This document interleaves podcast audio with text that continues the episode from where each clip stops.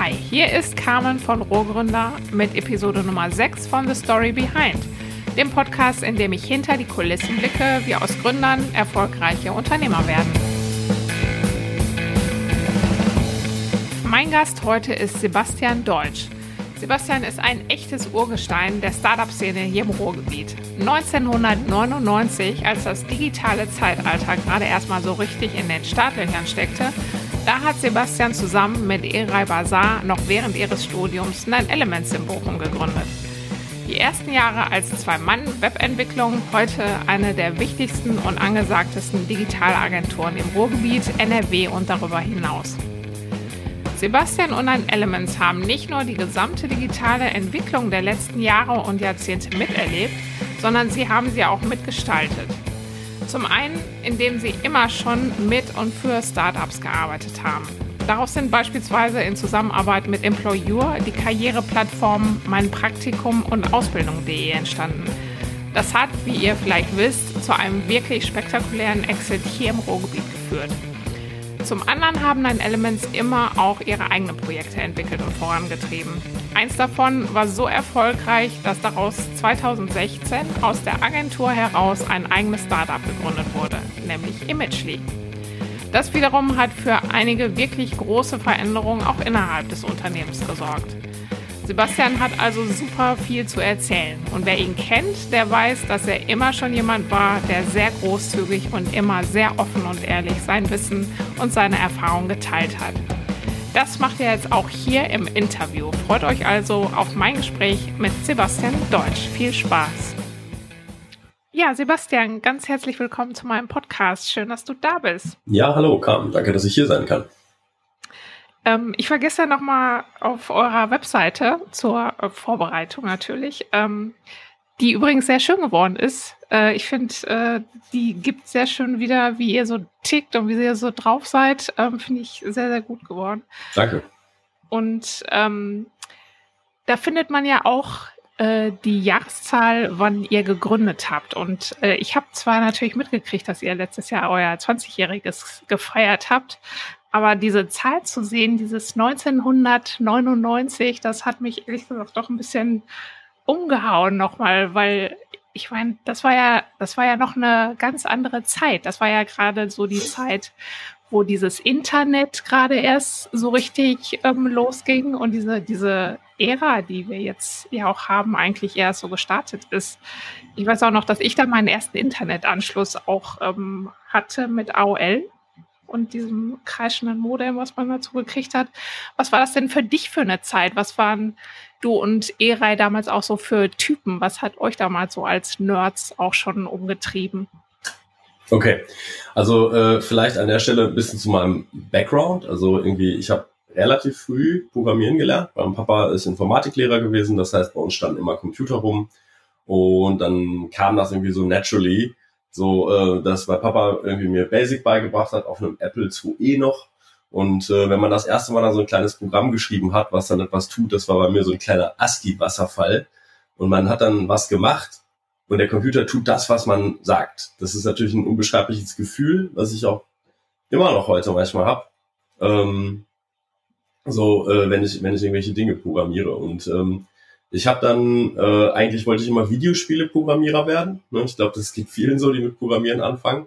Äh, habe das auch mal so eine Zeit lang ein bisschen verfolgt, als ich allerdings auch noch Schüler war. Dann ist die Firma äh, weggegangen nach Kalifornien und dann alleine macht sowas auch keinen Spaß. Dann habe ich mal was ganz anderes gemacht, habe ich zwischendurch mal ein bisschen Musik gemacht und dann kam dieses Internet auf. Da habe ich dann, glaube ich, so meine ersten äh, Internet-Gigs ähm, veranstaltet. Irgendwie, ich hatte, glaube ich, für so ein so ein Member-System für, ein, für einen Marketing-Club programmiert. Damals auch quasi im Alleingang. Und ähm, ich habe aber witzigerweise immer, ähm, ich habe nach dem Abi äh, Zivildienst gemacht in einem Jugendfreizeithaus, dem Just. Und da war mal so eine Gruppe dabei. Wir haben zusammen so ein Realtime-Strategiespiel StarCraft gespielt. Und ähm, die, da hat einer gesagt so, hey, ich bring da mal einen mit. Ähm, der wird gern programmieren lernen. Der kann das auch schon so ein bisschen, der macht da ganz coole Sachen. Der ist vielleicht gestalterisch etwas stärker, als dass er jetzt gut programmieren kann, aber da könnt ihr euch mal austauschen. Und hat den E-Rein mitgebracht.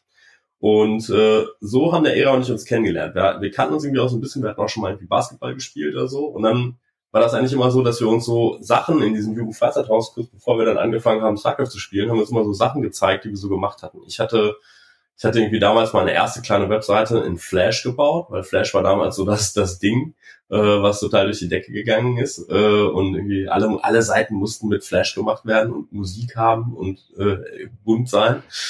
Und äh, er hatte eine Visualisierung gemacht, wo so ein Snowboarder so vektormäßig irgendwie so eine Piste runterfährt und dann irgendwie über einen Berg springt und dann fliegen die Alpen so vorbei. Äh, sehr stilistisch, ähm, sehr cool. Und äh, ich hatte zu dem Zeitpunkt irgendwie ähm, so entfernt mit jemandem zu tun, der bei, äh, bei, bei äh, Oxygen Snowboards gearbeitet hat und habe gesagt so, hey, vielleicht kann ich das verticken. Ja, mhm. irgendwie und äh, habe dann die angerufen, habe denen das gezeigt, die fanden das cool, haben gesagt so, ja, das brauchen wir als Flash-Intro für unsere Website. Und das war dann quasi so der erste gemeinsame dann Elements-Gig. Ähm, und von da aus ist dann halt immer weitergegangen. Wir haben dann halt unsere eigene Seite gemacht, wir haben verschiedene Jobs gemacht, wir haben, wir sind sehr stark mit Websites gestartet, also wirklich so äh, so um die Ecke und das auch irgendwie, wenn man im Webarchive guckt, was wir für Webseiten hatten, dann ist da auch echt so alles dabei, äh, auf das man vielleicht auch heutzutage äh, nicht mehr nicht mehr so stolz ist. Also wir haben da auf jeden Fall immer auch ganz schön Punk gemacht und vielleicht auch die ein oder andere Business Opportunity verbaut, weil es dann noch ne, irgendwie, ähm, also wir haben eigentlich schon immer im Studium zusammen gearbeitet, aber es war vielleicht nicht so ernsthaft, wie das jetzt ist.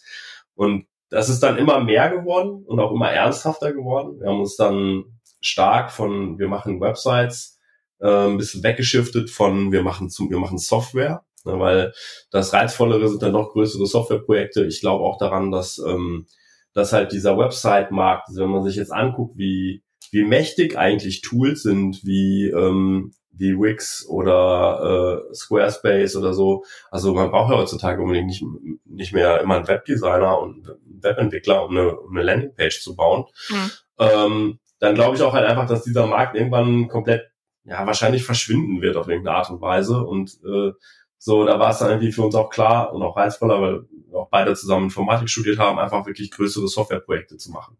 Ja. Hatten aber zum Beispiel diese ganze Startup-Kultur nicht auf dem Schirm und hatten auch null Ahnung, was irgendwie dieses, was das Internet wirklich so, was es disrupted. Also ähm, ich glaube, so ein bisschen ist das das erste Mal gekommen. Es war ein Projekt, das hat mein Vater als Lehrer initiiert. Zwar hat er immer gesagt so, ja Mensch, bei uns an der Schule kommen immer so viele Schulbücher weg, weil das ist, wird alles mit Papier verwaltet, wenn die Schulbücher ausgeliehen werden und dann weiß man nicht, wer die hat und so und äh, dann haben sie irgendwie sehr jahrgangsstarke Klassen gehabt und dann hatten sie zu wenig Bücher, aber die Nachbarschule hatte zu wenige Schüler und hatte zu viele Bücher und dann wäre es irgendwie cool, wenn man das untereinander tauschen könnte. Und dann haben wir, glaube ich, so eins der ersten Systeme programmiert, äh, so dass die Schulen in der Lage waren, ähm, quasi sich Bücher untereinander zu verleihen und dieses Inventar äh, für die Bücher äh, herzustellen. Hattet ihr damals dann schon gegründet? Nee, also ja, wir, waren halt, wir waren halt eine GBR, ne, eine Gesellschaft. Ja, aber das war jetzt auch alles so äh, 99 rum, als ihr dann tatsächlich auch gestartet. Ja, wir, also wir haben nie, wir haben das nie an, also die Geschichte ist vielleicht auch lustig. Also ähm, wir haben einfach angefangen zu arbeiten, haben eine Webseite hingestellt und haben einfach Geld verdient. Zack. Und also das jetzt, war jetzt gar nicht so, dass ihr gesagt habt, so jetzt, jetzt ähm, gehen wir zum wir unser genau. eigenes Unternehmen. Ihr habt einfach genau. äh, Sachen an. Ja, und irgendwann, und irgendwann, und wie gesagt, das war halt auch noch so während des Studiums, wir haben dann immer nachts lange gehackt und sind dann irgendwie äh, morgens spät aufgestanden, dann irgendwann ins Büro gefahren. Das Büro war auch damals mehr noch so ein Kollektiv Ne? Ähm, ja. äh, also jetzt irgendwie, da waren auch Leute dabei, die jetzt gar nichts mit Programmierung zu tun hatten, sondern irgendwie Graffiti-Künstler und ein DJ und so. Ach so, das wie so ein Gemeinschaftsbüro. Wie so ein Gemeinschaft, genau. Coworking, bevor es Coworking gab. Und das Lustige ja, war, dieses Büro war halt mitten in der Bermuda äh, Innenstadt, mitten im Bermuda-Dreieck und war aber eine Wohnung. Und ähm, irgendwann hat mich das Ordnungsamt angerufen und hat gesagt so, ja, wir haben hier so eine Webseite gesehen, da bieten Sie gewerbliche Dienstleistungen an und erstens haben Sie gar kein Gewerbe angemeldet und zweitens äh, betreiben Sie das, wenn Sie das betreiben, aus einer Wohnung heraus, was auch nicht so unbedingt zulässig ist. So, und ich so, äh, und, und er dann so, ich war aber heute Morgen um neun Uhr mal da, ich war dann nochmal um zehn Uhr da, ich bin dann nochmal um elf gekommen, niemand hat die Tür aufgemacht. Ich denke, es handelt sich somit um einen studentischen Scherz. Und äh, falls dem doch irgendwie so ist, dann, dann soll, dann sollen wir bitte das als ordnungsgemäß als Gewerbe anmelden und irgendwie mal ein bisschen auf solide Füße stellen und so. Und äh, und das offiziell machen. Aber ansonsten geht er davon aus, dass das nicht ernst gemeint ist. Und ähm, wir so, ja, okay, dann, dann müssen wir jetzt vielleicht mal ein richtiges Büro mieten. Und ähm, ja, äh, also so. ihr seid einfach über Projekte, weil ihr Bock hattet, äh, ja, Sachen zu machen. Genau, wir sind einfach über Hattet ihr zu der Zeit dann noch studiert oder ähm, war das jetzt irgendwie so nebenbei? Genau, oder? wir haben, wir haben studiert ja. und ich glaube aber, ich habe immer mehr gearbeitet, als ich studiert habe. Ich habe mein Studium zwar fertig gemacht, so, ja. aber halt, wie gesagt, der Fokus lag dann, lag dann doch auf Projekte machen. Und deswegen war das jetzt für mich auch nach dem Studium. Wir haben dann nach dem Studium richtig, glaube ich, die GmbH gegründet. Das war dann quasi so 2000 2006, 2007 irgendwie um den Dreh rum. Mhm. Ähm, Ach so, so später dann doch. Also ja, ja, genau. Ja, okay. So, da haben wir dann gesagt, so jetzt machen wir mal eine GmbH aus der Sache und stellen auch die ersten Mitarbeiter ein und so weiter und so fort. Vorher war das die so. Ersten, ersten Jahre wart ihr beide, habt das dann hauptsächlich gemacht. Genau, die ersten Jahre waren das nur wir beide. Ah, okay, gut. Und ähm, ja, und äh, so ist es dann halt quasi immer, immer weiter gewachsen. Mhm. So, und äh, da war das halt nach dem Studium für mich auch irgendwie klar, dass wir das machen. Ne? Das war irgendwie so, äh, ich glaube, der Albtraum meiner Eltern. Ich habe das, glaube ich, schon auf unendlich vielen Meetups erzählt, dass ich irgendwie so an, mit dem Diplom so sag, so hier mal, das kannst du dir jetzt ans Bett hängen. Ich werde jetzt selbstständig und dann so, oh Gott, das ist doch total anstrengend. Und dann musst du immer, immer arbeiten und geh doch irgendwie in irgendeine große Firma und versuch da irgendwie in den Vorstand zu kommen. Äh, das war so mehr der Karrierepfad, den sich meine Eltern überlegt hatten und irgendwie Selbstständigkeit war nicht so und äh, das war auch hart am Anfang und es ist auch immer noch, glaube ich, manchmal hart. Also das, äh, aber es macht halt Spaß. So, das, ähm, ähm, was war, was war denn jetzt äh, hart am Anfang, meinst du jetzt, als du, ähm, als ihr dann eine GmbH gegründet habt und als das irgendwie dann offiziell wurde und mit Mitarbeitern oder? Ja, genau, während des Studiums ist das ja so, da lebst du halt wie so ein Student und äh, ja dann äh, jedes Internetprojekt, genau, du bist dann halt quasi so derjenige, der schon irgendwie 30 Euro Stundensatz hat oder so äh, unter den Studenten, bist dann natürlich der König, aber in der Sekunde, wo du halt irgendwie fertig bist mit dem Studium und äh, dann irgendwie auch, sagen wir mal, die Wünsche so ein bisschen größer werden oder so, ähm, da hast du dann natürlich auch so den Pressure und willst natürlich auch mit den anderen mithalten, hörst natürlich, was andere für Einstiegsgehälter haben und sagst so, okay, das musst du jetzt erwirtschaften und dann bist du halt irgendwie immer in diesem in dieser Mühle drin, weitere Aufträge zu akquirieren, äh, die natürlich auch abzuarbeiten, Mitarbeiter einzustellen. So in der Regel war das dann immer so, dass so eine so eine Spirale, so eine ähm, du hast du kriegst einen Auftrag und der ist eigentlich so ein bisschen zu groß für dich. So und äh, dann musst du entweder Überstunden kloppen wie so ein Irrer oder äh, musst Leute einstellen. Wenn du die Leute dann eingestellt hast und das Projekt zu Ende ist, dann geht ja nicht automatisch das nächste Projekt los. Das heißt, du musst rechtzeitig dich kümmern, äh, irgendwie das nächste Projekt zu akquirieren. Dadurch, dass du jetzt mehr Leute hast, muss das aber natürlich auch wieder eine gewisse Größe haben.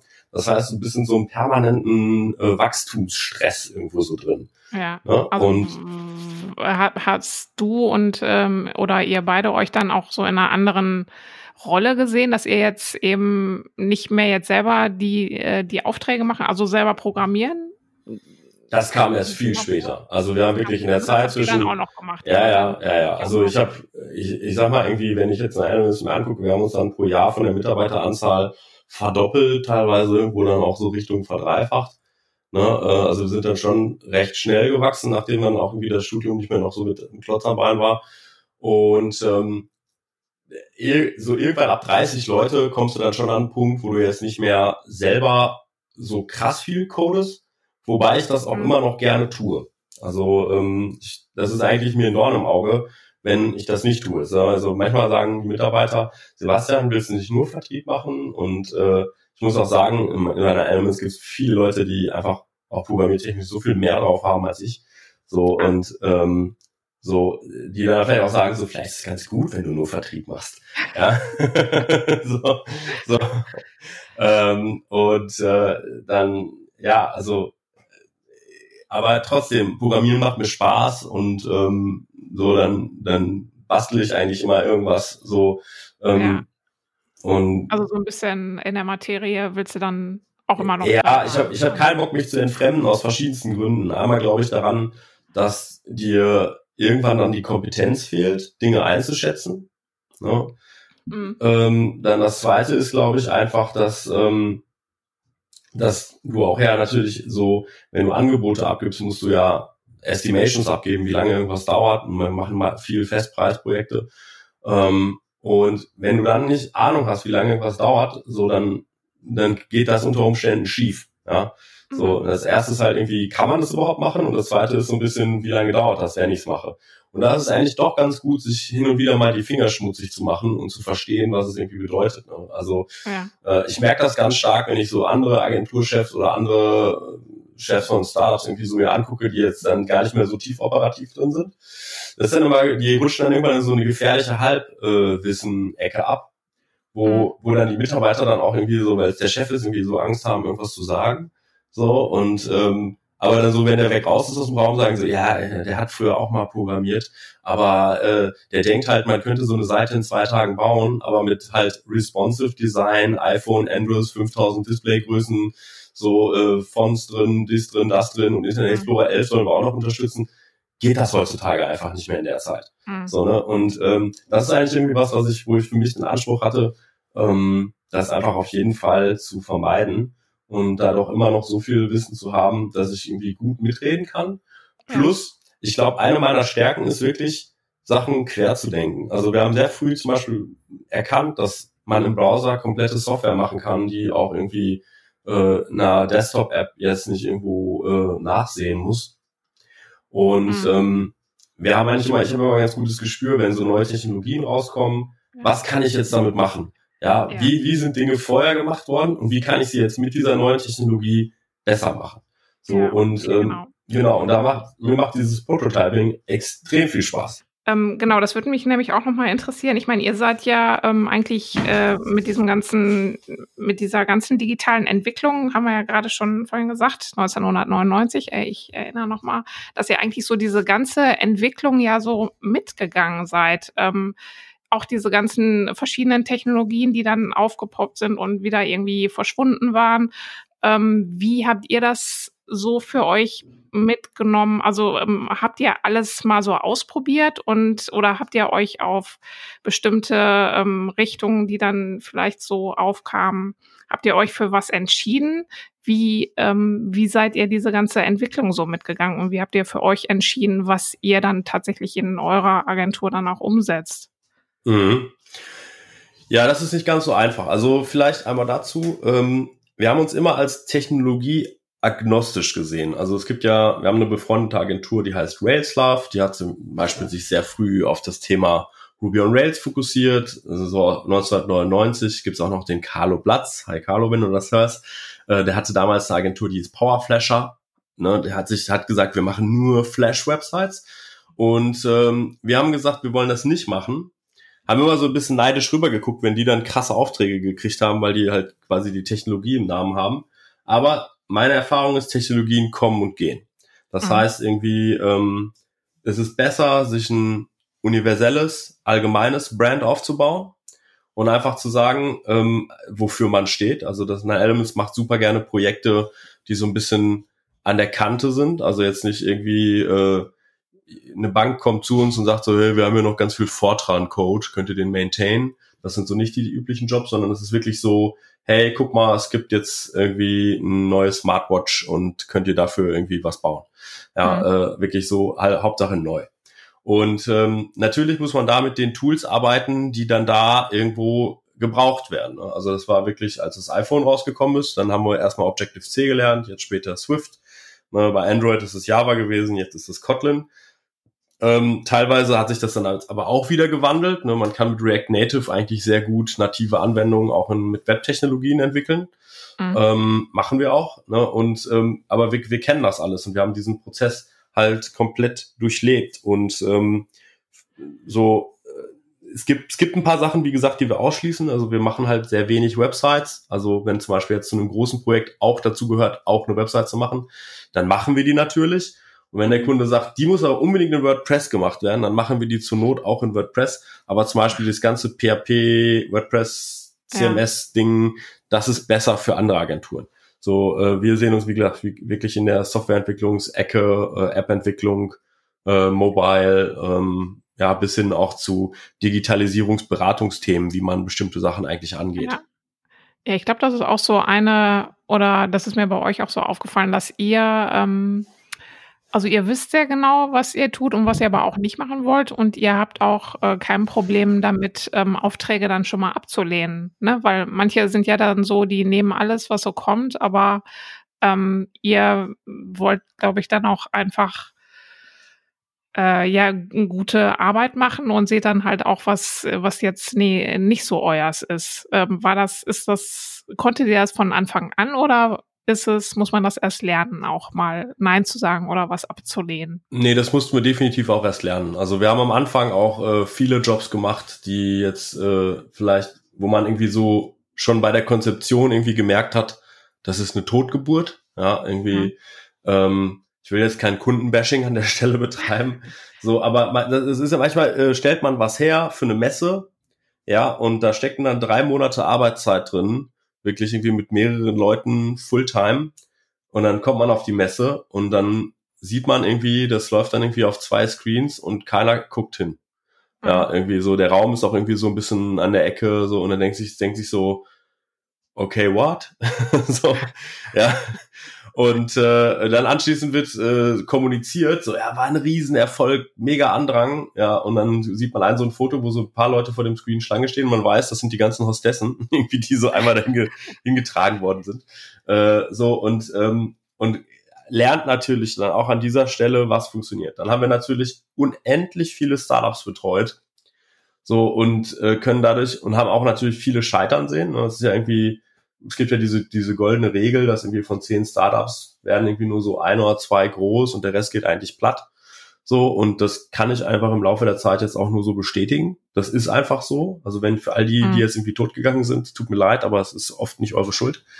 So, aber man sieht dann natürlich auch, welche Sachen funktionieren und welche Sachen nicht funktionieren. Und ja. ähm, die akkumulieren sich so. Und wenn dann jetzt jemand zu mir kommt und ich habe dann schon mal was gesehen, ähm, dann sage ich dem auch, hey, das wird so nicht funktionieren. Und was mich darin halt noch mehr, äh, noch mehr bestärkt hat, ähm, das zu tun, war, ähm, dass wir natürlich sehr erfolgreich zwischendurch waren oder auch immer noch sind mit, mit einem, mit einem Produkt, was wir selber mit auch gegründet haben. Das war Employer, das kennt vielleicht keiner. Aber wir haben halt aus Employer heraus erstmal ein Praktikum gebaut, eine Plattform für Praktikumsportale, dann Ausbildung.de gebaut. Das ist dann nochmal wesentlich erfolgreicher gewesen mhm. und haben eigentlich so alles im Jobmarkt vor Xing, LinkedIn und Monster irgendwie so an uns gerissen und haben das sehr, sehr gut bearbeitet. Und ähm, haben also, das. Äh, kam das dann tatsächlich auch so, dass ihr Startups äh, jetzt äh, konkret dann auch als Kunden ähm, gewählt habt oder so junge Unternehmen, wo ihr dann auch gesehen habt, da könnt ihr was mit entwickeln? Oder wie hat sich das dann auch ergeben? Wie kam dann auch diese ähm, Startup-Affinität, wo du ja auch oder wo ihr alle ja auch sehr ja, genau. sehr drin seid. Genau, das kommt natürlich durch die Community und durch die Szene. Ne? Also wenn man sich auf den einschlägigen Meetups irgendwie rumtreibt, dann trifft man natürlich einfach Leute. Und äh, jetzt bei, bei Employer oder mein Praktikum war das so, dass ich einen Vortrag gehalten habe an der Uni Witten-Herdecke. Danach haben mich zwei Studenten angesprochen, die gesagt haben, sie wollen ein Praktikumportal bauen. Äh, ich fand die sehr nett und äh, sehr cool. Und dann habe ich gesagt, ja, komm mal bei deinen Elements vorbei lass uns mal irgendwie hinsetzen. Wir können uns ja mal irgendwie so ein paar Ideen überlegen, wie das irgendwie aussehen könnte, wie man das machen könnte. Ne? Und haben die halt einfach so ein bisschen für umsonst beraten. Ja, haben gesagt irgendwie mhm. so, ähm, ja, also äh, die hatten am Anfang fünf Revenue Streams, hatten auch so die Idee, dass vielleicht Studenten für irgendwas bezahlen, wo ich gesagt habe, so, nee, Studenten bezahlen für gar nichts. Wir haben schon mal so ein Social mhm. Network gebaut für junge Leute, so, da haben wir gelernt. Ja. Junge Leute haben kein Geld und die bezahlen für nichts. So, und also das war dann auch so, dass du auch ähm, dadurch, also dass du eben verschiedene Aufträge dann auch für die, für verschiedene Startups hattest, dass du dann auch ähm, so dabei auch eben festgestellt hast, welche Geschäftsmodelle funktionieren und was funktioniert nicht. Genau. Dass du sowas dann auch äh, mitgenommen hast. Genau. Mhm. So, und dann, ähm, dann haben wir denen irgendwie ähm, eine Kalkulation gemacht, haben erstmal das Konzept so ein bisschen zusammengedampft, haben gesagt, so komm, wir fokussieren uns, wenn man es macht, auf einen Revenue Stream. Das ist es gibt halt auf der Plattform Premium-Profile für Firmen, dass sie sich besser darstellen können und die Firmen müssen dafür zahlen. Das so ein bisschen nach dem Robin Hood-Modell. Die kleinen zahlen wenig, die großen zahlen viel. Und ähm, haben dann äh, haben dann die Jungs quasi so weggeschickt, haben gesagt, es dauert ungefähr 100 Personentage, das zu bauen. Und äh, das wäre dann Kosten irgendwie so um, um die 75.000 Euro gewesen. Und dann kamen die Jungs irgendwann wieder und meinten irgendwie so, äh, so ja, wir machen das jetzt. Nicht so wie, wie, wie, okay, cool. so, so. Und dann meinten die so, ja, die Hälfte von der Kohle, äh, die kratzen wir irgendwie so mit Friends and Family zusammen. Und für die andere Hälfte haben wir bereits jetzt, haben wir so äh, die Screens, die ihr mit uns entwickelt habt, die haben wir laminiert und sind damit zu Bertelsmann, Otto, und laminiert, also wirklich. Ja, wirklich so richtig gedruckt und so äh, laminiert. Ja. Sind damit zu Kunden hingegangen und haben gesagt, wenn es dieses Produkt gäbe, wärt ihr bereit, quasi die ersten Kunden zu werden und einen 24-Monats-Vertrag zu unterschreiben.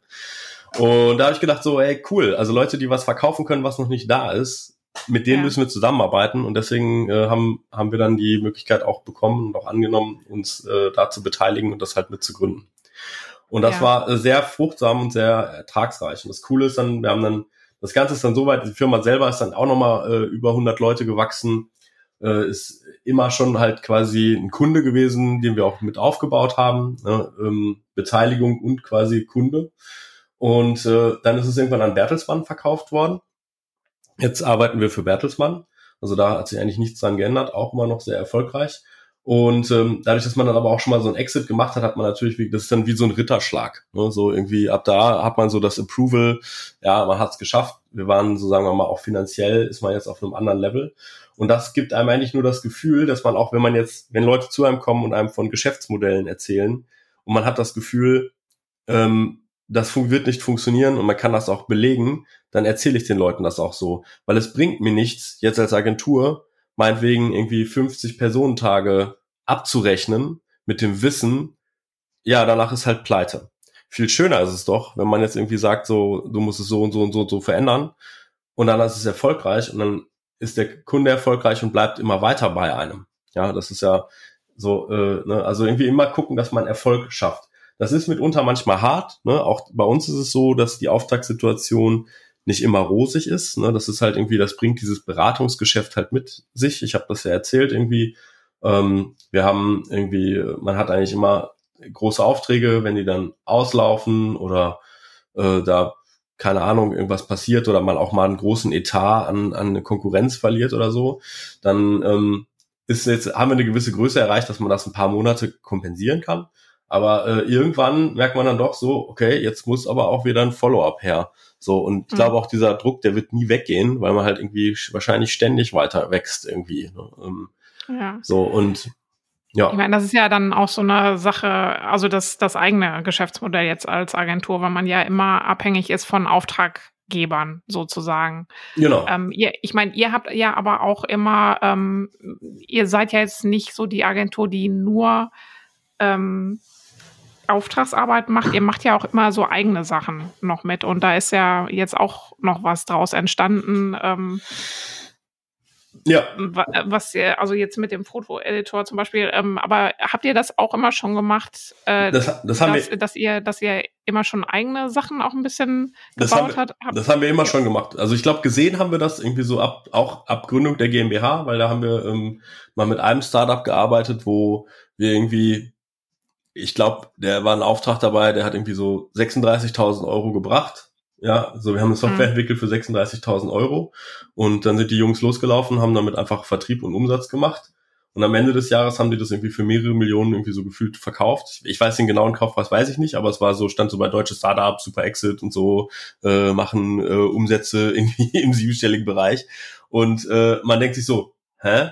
So, ähm, mhm. das, äh, das, das geht.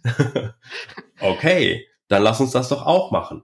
Und haben eigentlich immer ein bisschen, also am Anfang äh, so gearbeitet, dass wir gesagt haben, wenn wir Leerlaufe haben, also wenn jetzt irgendwie mal Aufträge wegbrechen oder so und wir haben halt ein bisschen Cash auf die Seite gespart, dass wir dann in den Leerläufen Projekte entwickeln. Äh, das war eher katastrophal. Also ähm, das kann ich auch niemandem so richtig empfehlen, ähm, mhm. so zu arbeiten, weil das Problem ist, dass ähm, also um ein gutes Produkt zu entwickeln, braucht man einfach so drei Monate. Das ist irgendwie so die, die Daumen, die Daumenregel. Ähm, mit weniger ist es schon extrem sportlich. Mit mehr kann es sein, dass man sich irgendwie, dass man viel zu spät erstmal mit richtigen Kunden spricht und sich irgendwie verzettelt. So, das mhm. heißt, also Produkt entwickeln jetzt von von der Idee bis äh, von der Idee bis genau oder? ja bis genau mhm. bis irgendwie es gibt eine Landingpage, man kann irgendwie Marketing machen und mhm. äh, das Leuten mal zeigen und die kommen dann da drauf und die finden das gut und sagen, da entsteht für mich auch Mehrwert, ich bin bereit dafür zu bezahlen. So, ja. also irgendwie dauert es dann irgendwie doch immer zwei Monate, drei Monate, vier Monate, irgendwas in der Range. Und ähm, wir hatten dann zum Beispiel, wir haben am Anfang, als wir das das erste Mal gesagt haben, wir wollen ein eigenes Produkt machen, haben wir uns total verkalkuliert. Haben wir wirklich irgendwie so mit zwei Mann irgendwie so gefühlt irgendwie ein Dreivierteljahr, fast ein Jahr irgendwo dran gearbeitet, bis ich irgendwann mal gesagt habe, so Leute, ich habe hier keine Lust irgendwie, dass ich, dass wir irgendwie so mit einer Unit ganz viel Geld reinholen und das mhm. Geld rüberschieben in eine andere Unit, aber irgendwie wann werdet ihr denn fertig? Ja, wann, wann ist das denn da? Und wieso sind es gibt so viele lose Enden und Baustellen? So, ne? Und ja. eigentlich die Sachen, die wir so bei Kunden gesehen haben, wie die falsch machen, haben wir dann plötzlich selber auch falsch gemacht. So, und haben da äh, viel Geld verbrannt. So auch. Mhm. Und sind aber dann halt mit jedem Fehler, den wir gemacht haben, eigentlich immer schlauer geworden, wie man solche Sachen angeht. Also ähm, gerade halt irgendwie, wenn wir jetzt auch irgendwie eine Idee haben, was man machen könnte, fangen wir erstmal nicht an zu programmieren, sondern wir sprechen ah. erstmal mit Leuten, äh, die das interessieren könnte und fragen, ob sie bereit wären, dafür zu bezahlen und machen vielleicht auch erstmal ein Konzept oder so. Man kann ganz viel eigentlich auf der nicht programmiertechnischen Ebene äh, rausfinden, ob was funktioniert oder nicht äh, und kann sich das dann auch schon selber ausmalen. Mhm. Und ähm, dann finde ich es auch immer super wichtig, wir haben dann irgendwann angefangen, ähm, auch wirklich mit Budgets zu arbeiten, auch wirklich zu sagen, wir tun jetzt so, als wäre das ein Kundenprojekt. Und wenn das Budget alle ist und ihr habt bis dahin, ihr seid bis dahin nicht live gegangen, dann ist es ein Fail. Und dann wird danach aber wieder auch ein Job gemacht. Einfach um diese, diese Timebox zu haben und ähm, auch irgendwie das, das Budget zu haben und auch nicht in diesen, in diesen, in diesen Ausbluten-Modus zu kommen, ne? dass man irgendwie so sagt, so, ah komm, jetzt stecken wir hier noch mal was rein, weil das ist auch so ein bisschen in der Fachsprache nennt man das so ein bisschen Sunken Cost Fallacy. Wenn man dann schon super viel Zeit in so ein Baby rein investiert hat und man merkt irgendwie, das funktioniert nicht, ja, äh, und dann ist man irgendwie aber versucht, da noch mehr, dann irgendwie Geld reinzustecken und noch mehr zu machen, um das, um das initiale Investment zu rechtfertigen. So, aber oft ist es so, wenn es nicht funktioniert, dann funktioniert es halt nicht. Also es ist mhm. doch oft sehr binär. Ja, und mhm. ähm, habt ihr dann, äh, habt ihr jetzt irgendwie so bestimmte oder ist das so ein so was Permanentes, dass ihr jetzt ähm, permanent wirklich immer was Eigenes entwickelt? Habt ihr dafür dann so eine Unit halt irgendwie abgestellt? Oder ähm, wie läuft das bei euch? Oder ist das mal so zeitweise? Oder wie, wie integriert ihr das so in eure Arbeit? Ja, das ist bei uns höchst professionell organisiert. Wir haben natürlich eine Unit, die äh, sich um nichts anderes kümmert. Nein, Quatsch. Also, äh, das ist äh, ganz ehrlich, wir planen das nicht, sondern ich, also nochmal, ich glaube halt, dass es so Opportunitätsfenster gibt. Ne? Es gibt halt irgendwie ja. äh, jetzt Corona haben wir mit Railsoft zusammen äh, die Recover-App gebaut für die Gastronomie. Das ist halt ein Opportunität, Opportunitätsfenster. Ja, es gibt eine Landesverordnung, die sagt, die Gastronomen müssen Zettel ausfüllen irgendwie eine Woche später ist in Leer äh, Riesenfall, 50 Corona-Infizierte, weil die alle äh, den gleichen Stift benutzt genommen haben, ja. Und du denkst dir so, ja, warum machst du das nicht als App irgendwie mit einem QR-Code auf dem Tisch, den du scannen kannst? Und dann hinterlegst du einmal deine Daten, die kriegt der Gastronom digital, verschlüsselt, datenschutzmäßig alles tipptopp. So, und ne, das sind so Punkte. Es gibt immer Punkte im Leben, wo halt solche Sachen möglich sind. Ein iPhone kommt raus, äh, plötzlich kannst du Sachen mobile machen, die Handys werden besser, GPS ist drin, das Internet wird krasser, dass du irgendwie heutzutage komplette Filme einfach übers, übers Handy gucken kannst. Irgendwie, das sind Opportunitätsfenster und wenn man die sieht, dann muss man zugreifen. So, ähm, ich kann ja einfach mal sagen. Da muss man dann aber auch so ein Gefühl für haben, ne? Wenn man jetzt dann irgendwie sowas, also äh, da wirklich äh, dann ja. auch zu, äh, drauf zu reagieren und wirklich, ich meine, da muss man dann ja auch schnell sein. Ja, klar. Wenn man irgendwie dabei äh, bleiben will. Habt ihr, ist dieses Gefühl ähm, dafür, äh, entwickelt sich das mit? Ähm, wie geht ihr dann damit um, wenn jetzt äh, hier das iPhone ist draußen? Was ist denn da bei euch dann passiert zum Beispiel? Wie ja, geht das, das dann ab? Das ist halt so ein bisschen. Sofort gekauft genau, und genau, das erstmal geguckt, damit das ist immer das. Es gibt zum Beispiel bei den Elements so eine Policy, die habe ich immer gesagt. Ich habe gesagt, wenn neue Hardware rauskommt, dann wird die einfach gekauft. No matter what. Ja, auch wenn die ja. sau teuer ist, auch wenn irgendjemand sagt, das ist irgendwie total sinnlos oder was machen wir denn damit? Wenn bei uns jemand sagt, hier ist eine neue Hardware, HTC Vive oder so oder Oculus irgendwas, dann wird es gekauft. Ja. Und ähm, einfach, um zu verstehen, was kann man damit machen. Ja, weil das, man versteht das erst, wenn man das in der Hand hat. Ja, mhm. das ist auch so irgendwie, ähm, das, das ist so das ist einfach so eine Gefühlssache, ja, dass wenn man das irgendwie wirklich dann auch mal benutzt und sich auch dazu diszipliniert, das zu benutzen, äh, erst dann kommen einem diese Ideen. Es wäre doch cool, wenn man das so machen könnte, wenn man das so machen könnte. Na, mhm. Und ähm, das, äh, das ist dann das, was mitwächst. Also diese, das ist bei uns immer schon da gewesen und das sage ich auch allen Mitarbeitern, wenn ihr da irgendwelche Gimmicks oder Toys haben wollt, just buy it. Ja, mach, mach, mhm. mach, machen. Ja. So, und ja. Und wie, was, ähm, wie geht das dann bei euch so? Habt ihr dann, äh, dann habt ihr, gibt es irgendwie so ein äh, so eine neue Technologie oder irgendwie jetzt auch mit, äh, mit VR und so weiter, ähm, setzt ihr euch dann zusammen in, im Team? Habt ihr so ein Team, was dann auch vielleicht Ideen entwickelt oder wie läuft dann sowas bei euch? Wir haben eine Bar mit einer Zapfanlage. Ja.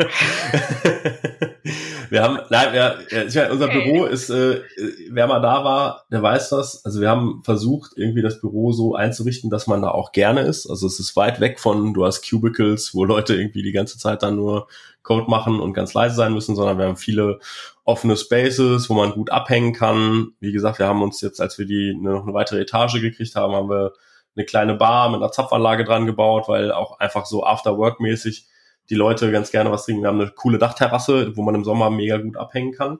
Und da entsteht natürlich auch total viel. Ne? Also da mhm. quatschen die Leute dann über so, es wäre doch cool, wenn. Ne?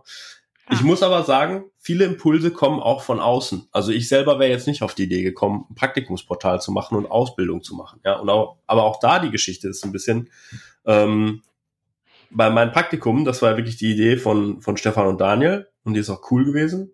Dann haben sie es halt vertrieben, so zu Kunden gegangen und die Kunden haben immer gesagt so, ja, das ist ja äh, super, was ihr da mit Praktikanten macht, weil wir haben total das Problem mit demografischem Wandel, äh, Wandel. Aber wisst ihr, wie ihr eigentlich ein viel dickeres Brett bohren könntet, wenn ihr mal was zum Thema Ausbildung machen würdet?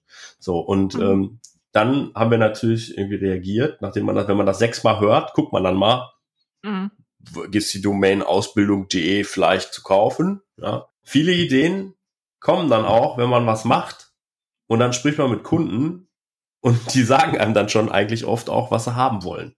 Ja, so äh, ja. manchmal sagen die auch Sachen, die sie nicht haben wollen. Manchmal sagen sie einem auch viele Sachen, die sie zwar gerne hätten, aber sie sind nicht bereit dafür zu bezahlen.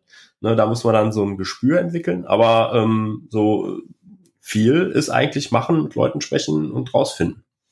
Ja, und äh, zuhören auch irgendwie. Also ich hatte, ihr seid ja auch, ähm, ich meine, äh, das ist jetzt schön, das irgendwie von dir zu hören, dass du auch, äh, dass, dass bei euch auch erstmal Sachen teilweise so im Gehirn dann ankommen müssen, dass ihr darauf reagiert, aber andererseits seid ihr ja auch voll die äh, Trend, also ihr erkennt ja einfach auch Trends oder? Dass, ähm, dass äh, wie sich jetzt irgendwo was auch hin entwickelt. Da seid ihr auch immer ganz früh ähm, dabei. Äh, jetzt was, was zum Beispiel mit dieser äh, Kryptowährung angeht, da habt ihr ja auch schon früh irgendwie Sachen ausprobiert. Ähm, dafür habt ihr dann ja auch euch eure Dachterrasse sehr verdient. ähm, das ist ja dieses, das, dieses, diese Infos von außen dann so aufzunehmen und dann aber auch so Trends zu erkennen. Wie gelingt euch das denn? Ja. Immer wieder. Das ist halt Glücksspiel, ne? Also, oder halt auch äh, wirklich zum richtigen Zeitpunkt am richtigen Ort sein und nicht alle Trends, die wir so aufnehmen, äh, erkennen wir super früh. Also, ich weiß, dass Bitcoin hat mir mal irgendjemand super früh erzählt. Dann habe ich so, naja, hm, hat, hat jemand Geld erfunden. Aha, da habe ich keine mhm. Zeit für grad. So, äh, während ein paar Jungs bei uns aus dem Büro das auch schon irgendwie gemacht haben. Also wirklich so, da war das noch irgendwie bei zwischen ein und zehn Dollar oder so. Und ähm, dann äh, hat das bei mir so Fahrt aufgenommen. Da war der, war der Bitcoin schon, glaube ich, bei 100 Dollar. Und habe ich witzigerweise, und das ist auch so, manchmal ist es alles sehr random, ja. Da habe ich mhm. irgendwie total Glück gehabt. Da war ich, habe ich gesagt, so, okay, ich probiere das jetzt mal aus mit diesem Bitcoin und habe gesagt, ich gehe jetzt mal für eine Woche ins Silicon Valley und versuche so viel wie es geht, eigentlich am liebsten alles nur mit Bitcoin zu bezahlen. Und habe mir irgendwie für so 1000 Euro Bitcoins geholt. Das waren zehn mhm. Stück oder so damals. Und äh, wir sind dann irgendwie ins Valley äh, geflogen und sind dann irgendwie mit so ein paar Leuten langgelaufen und irgendwann die so, ja komm, wir haben jetzt Hunger, komm, wir gehen dahin. Und ich so, nee, ich will, äh, lass uns bitte in ein Restaurant gehen, wo ich mit Bitcoin bezahlen kann. Äh, und dann äh, so rausgesucht ne, und dann mussten wir noch so voll weit laufen. Und so, und dann bin ich da hingekommen und dann sagt der Typ so, ah, ist gerade Network Congestion, kannst du nicht, hast du Cash. Und dann war das Experiment so an Tag eins irgendwie gestorben. so.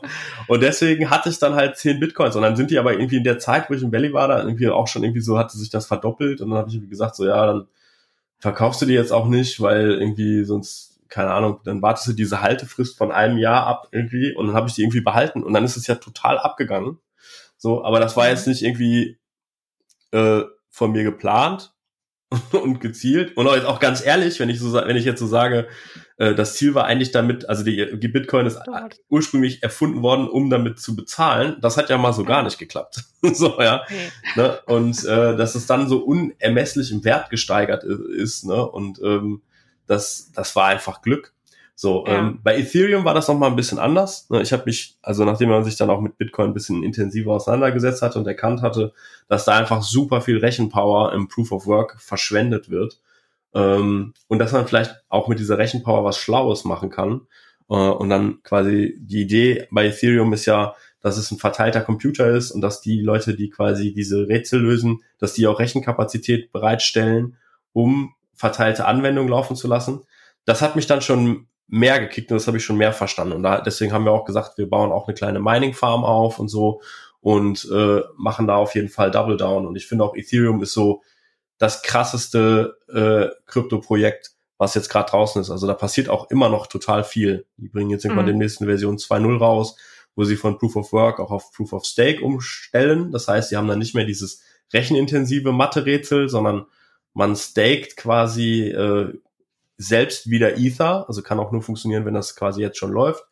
Und wenn man halt sich richtig verhält, kriegt man mehr Ether dadurch, dass man Transaktionsgebühren bekriegt. Wenn man sich malicious verhält, also quasi versucht irgendwo zu bescheißen, äh, dann wird einem dieser Stake abgezogen. Und es ist halt spieltheoretisch alles so ausgewogen, dass es sich einfach unwirtschaftlich ist, sich quasi gegen, gegen das System zu verhalten.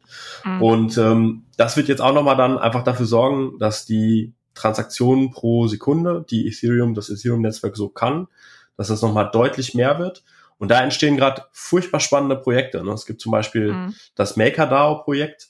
Das ist ein sogenannter Stablecoin, ähm, der an den Dollar geknüpft ist. Ein dezentraler Stablecoin. Das heißt irgendwie, äh, ich kann meine Ether nehmen, kann die bei MakerDAO quasi hinterlegen und kann dann eine Währung rausziehen, die heißt DAI dieser DAI ist halt an den Dollar geknüpft. Das heißt, ein DAI ist immer ein Dollar. So. Und ja. dass, dass das geht, dass da keiner auch dagegen spekuliert, ist ein sehr ausgeklügeltes, dezentrales System. Wenn an irgendwelchen Exchanges der DAI mal größer wird als einen Dollar, dann werden im Hintergrund automatisch so Bots getriggert, die dann quasi DAI verkaufen, den Gewinn mitnehmen. Wenn er zu stark fällt, werden im Hintergrund Bots getriggert, die es dann einkaufen, sodass die den immer stabil halten. Und das ist natürlich jetzt so ein weiter ein wichtiger Schritt zur Adoption von Kryptowährungen. Warum? Weil, ähm, also mit Ether und Bitcoin wirklich was zu bezahlen, das macht nicht viel Spaß, weil wenn, da sind ja mal ganz gerne innerhalb von zwei Stunden Volatilitätssprünge von 20 Prozent drin. Das ist ja dann für einen Händler ein enormes Risiko, selbst wenn der jetzt irgendwie sagt, sobald ich das kriege, wandle ich das in eine echte Währung um.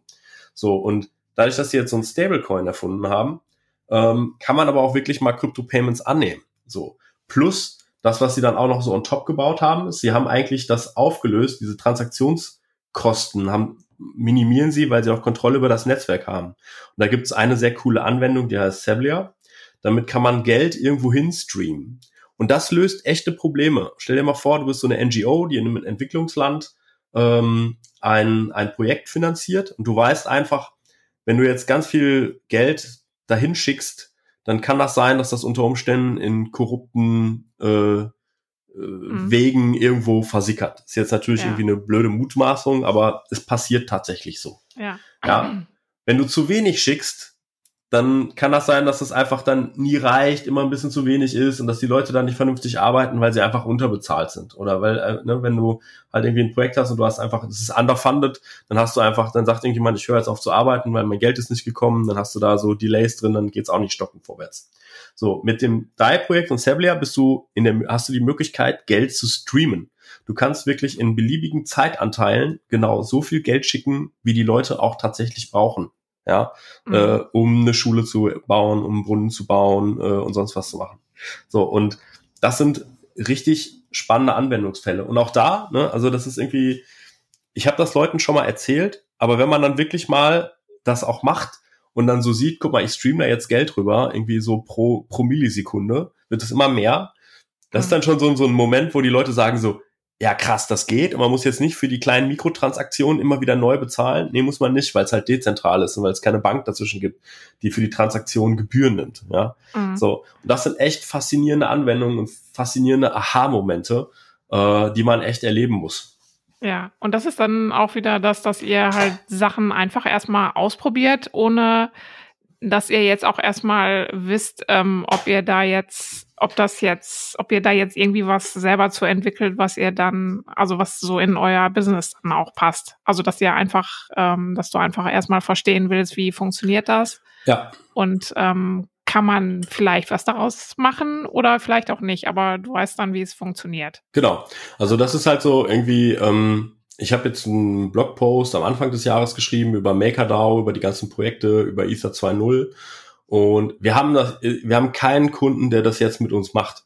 Ja, also es gibt jetzt irgendwie nicht einen Kunden, ist nicht kundengetrieben. Nein, das, ja. Ne? Also man muss da ja auch schon sehr, sehr drin. Man muss da schon total ja. drin sein, genau. Aber äh, das Coole ist natürlich, dass wir jetzt so eine Expertise haben. Wir haben das kommuniziert auf unserem Blog und dann sprechen einen doch schon der ein oder andere an ja. und sagt so, hey, äh, wir haben da Interesse in dem Bereich was zu machen. Ne, ähm, so, wir haben jetzt ein Projekt, wo wir in der Konzeption mit drin sind, äh, so, wo es darum geht, irgendwie quasi Settlements zwischen zwei finanzierenden Parteien irgendwo ähm, zu äh, auf, auf der Blockchain abzubilden, weil halt Settlement-Kosten bei Banken doch schon recht hoch sind. Ne?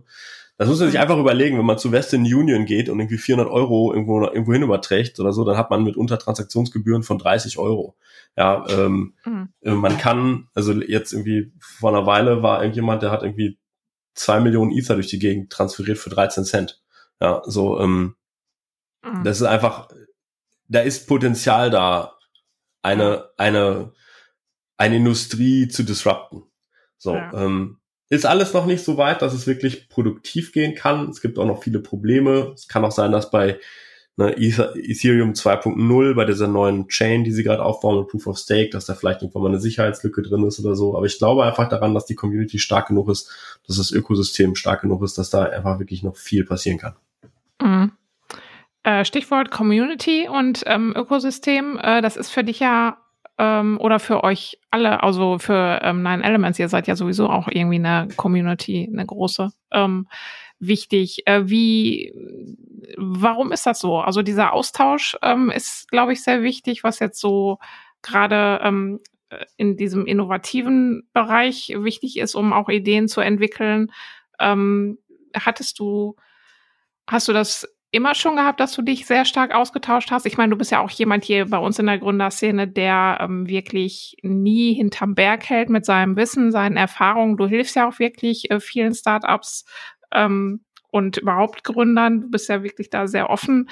Äh, warst du das immer schon so? Ist das was äh, ganz Natürliches, was so in dir drin steckt? Oder ähm, wie hat sich das auch so entwickelt, dass dieser Austausch für euch einfach äh, so wichtig ist? Auch was euer, euren Arbeitsplatz angeht, wie ihr den dann ja auch gestaltet habt. Mhm.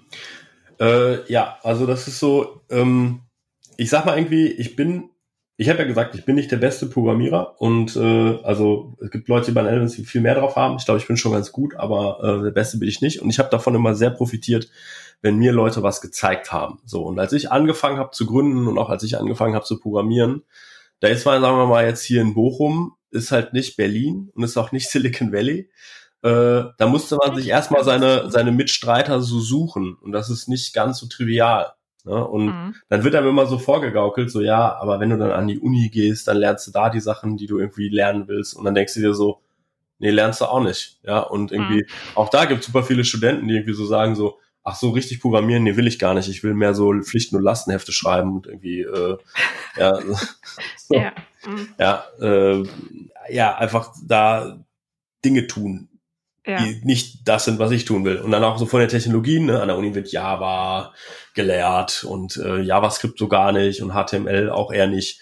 Inzwischen hat sich das so ein bisschen verändert und so und das ging dann eigentlich los, dass als eine Elvis halt so ein bisschen größer war, dass wir gesagt haben, ja, okay, wenn die Unis jetzt irgendwie sich nicht bewegen, äh, und wir immer, also ich habe immer gemerkt, wenn wir so einen Absolventen gekriegt haben von der Uni, dann haben wir immer so drei Monate gebraucht, um dem erstmal das beizubringen, was der können muss, damit er für uns irgendwie auch arbeiten kann. Mhm. Äh, haben wir gesagt, so wie können wir das irgendwie beschleunigen und wie können wir vielleicht auch gezielter die Leute finden, die irgendwie gut zu uns passen. und haben dann gesagt, so, natürlich geht das über die Technik und haben mal irgendwie das Pod.js, also das Pod JavaScript Meetup gegründet. Und das war immer super mhm. erfolgreich. So erfolgreich, dass eigentlich immer, wenn wir gesagt haben, wir machen eine Pod.js, die Plätze innerhalb von Sekunden weg waren. Äh, und, äh, ja, sagen wir mal Minuten. Ähm, und haben dann gesagt so, äh, ja, okay, vielleicht machen wir daraus mal eine Konferenz und haben dann Neuro.js gemacht. Das ist so das eine. Und Tech ja. ist natürlich das eine Thema, Startup ist das andere Thema. Ne? Startups, wie gesagt, als ich gesagt habe, ich mache mich selbstständig, da haben alle gesagt, bist du bescheuert. So, und ähm, jetzt inzwischen, und auch so, als ich damals irgendwie so, mal so, wenn so rumgefragt worden ist, so im, im Hörsaal, so, ja, wer will denn irgendwo arbeiten gehen, wer macht sich selbstständig? Die Unis bilden aus dafür, dass man irgendwann zu äh, SAP geht oder zu, also man geht zu großen Firmen. So, mhm. Und inzwischen hat sich das total gewandelt. Also wenn ich irgendwie an der Uni bin und da einen Vortrag mache und frage, wer will sich selbstständig machen, wer will gründen, ja, dann äh, ist bestimmt mehr als die Hälfte sagt, sie will sich selbstständig machen, will ihr eigenes Ding machen. Und nur die andere Hälfte sagt so, nö, ich will zu einem großen Unternehmen gehen. Mhm. Und ähm, dann so auch aus dieser Business-Perspektive, also dieses Business einmal eins, ne, also auch in so einem BWL-Studium, ich hatte das als Nebenfach, so, da lernt man dann ja auch nicht, wie man Business macht. so. Und einfach mal jemand zu haben, mit dem man sprechen kann und der einem irgendwie so sagt, ja, pass mal auf, ich erkläre dir mal, wie das funktioniert, äh, das ist total viel wert. Einfach Leute mhm. zu haben, die man irgendwie mal ansprechen kann und so weiter und so fort. Und äh, ich fand das damals ziemlich schade, dass ich keinen Ansprechpartner habe und habe mir gedacht, so, jetzt hast du halt, bist du finanziell, sagen wir mal, jetzt nicht komplett safe, aber sagen wir mal, äh, abgesicherter und du kannst einfach einen Teil deiner Zeit dedicaten, jungen Leuten zu helfen. Und vielleicht ist da ja dann auch nochmal, äh, wie so ein Stefan und Daniel dabei, eine Sache, die dir super gut gefällt, wo du sagst, hey, komm, soll ich dir nicht ein bisschen noch mehr Geld geben und dann beteilige ich mich und dann wird da noch mehr gemeinsam was draus. Und das heißt, ich mhm. war eigentlich das für uns eigentlich so als ganz positiv ausgezahlt. So. Und eine andere Motivation war dann auch so ein bisschen, keine Ahnung, also ich meine, ähm, ich habe ja dir auch gesagt, so, hey, lass uns doch mal einen Slack-Channel machen zu Rohgründer und einfach die Leute, die wir so am Wegesrand finden und cool finden, die laden wir dann da ein und dann kann man sich da austauschen. Ähm, das war dann auch so ein bisschen so eine Sache, dass ich manchmal das Gefühl hatte, ich schere Links so eins zu eins. Ja, ich finde irgendwie so einen Link, der ist irgendwie für zehn Kontakte total relevant. Mhm. Und dann schreibe ich die alle einzeln per E-Mail an und sag so, hast du das schon gesehen? Hast du das schon gesehen? Hast du das schon gesehen? Und dann habe mir gedacht, wäre doch irgendwie lustiger, wenn wir irgendwie eine Slack-Community hätten, wo ich dann einmal rein tue und wen es interessiert, der liest ihn und wen es nicht interessiert, ist egal. Ja, mhm. und dass auf der Art, auf die Art und Weise einfach mehr Austausch stattfindet. So, ja. ne? Und ähm, ich meine, wir haben jetzt. Findest so, du, das hat sich so, hat sich jetzt in den letzten Jahren auch hier ähm, gebessert? Dass der ja, Austausch stattfindet. Hatte. Ja. ja, hat es definitiv. Also wenn ich irgendwie bedenk, mir überlege, äh, wie die Startup-Veranstaltungen oder die Business-Veranstaltungen so am Anfang waren, äh, so bis wie sie jetzt sind, dann sind da schon viel mehr Player, die es richtig drauf haben, die wissen, wovon sie reden. Äh, es ist manchmal leider so, dass halt viele mehr reden, als dass sie machen. Ähm, mhm. ne? Und manchmal ist die Substanz ja einfach. Ist es umgekehrt. Ach, weiß ich nicht. Ich rede viel und mache viel, glaube ich. ja, ähm, ja. so. Hattest du eigentlich den, den ähm, Gründerstammtisch in Bochum? In nee, das, das war der Stefan. Das war, glaube ich, der Stefan. Ach so, ich dachte, du wärst das gewesen. Nee, nee, nee. Ja. Aber, ja, aber das, ähm, das war, ist dir schon, also das ist dir schon wichtig, dass du ähm, dass du auch eben selber äh, jetzt dich engagierst, da auch was zurückzugeben. Und ich meine, damit ähm, animierst du ja auch eigentlich andere, das vielleicht auch mal zu machen. Also ja. dass dieser Austausch einfach stattfindet von denen, die jetzt wirklich auch schon ähm, ihre Erfahrungen gemacht haben, äh, gute und schlechte, und ähm, anderen da vielleicht auch ein bisschen äh, was ersparen, ja. was sie nicht machen sollten. Ich sag mal so ein bisschen, ich bin also meine Eltern haben das nie explizit so gesagt, aber ich hatte immer eigentlich das Gefühl, also auch denn wenn man so äh, von Business hört und so, dass man über Geschäftsideen nicht sprechen soll, wenn man da was gefunden hat, was funktioniert und womit man aus Geld mehr Geld machen kann, dann bloß leise sein. Äh, hinterher machen das andere direkt nach und dann hat man Konkurrenz und so.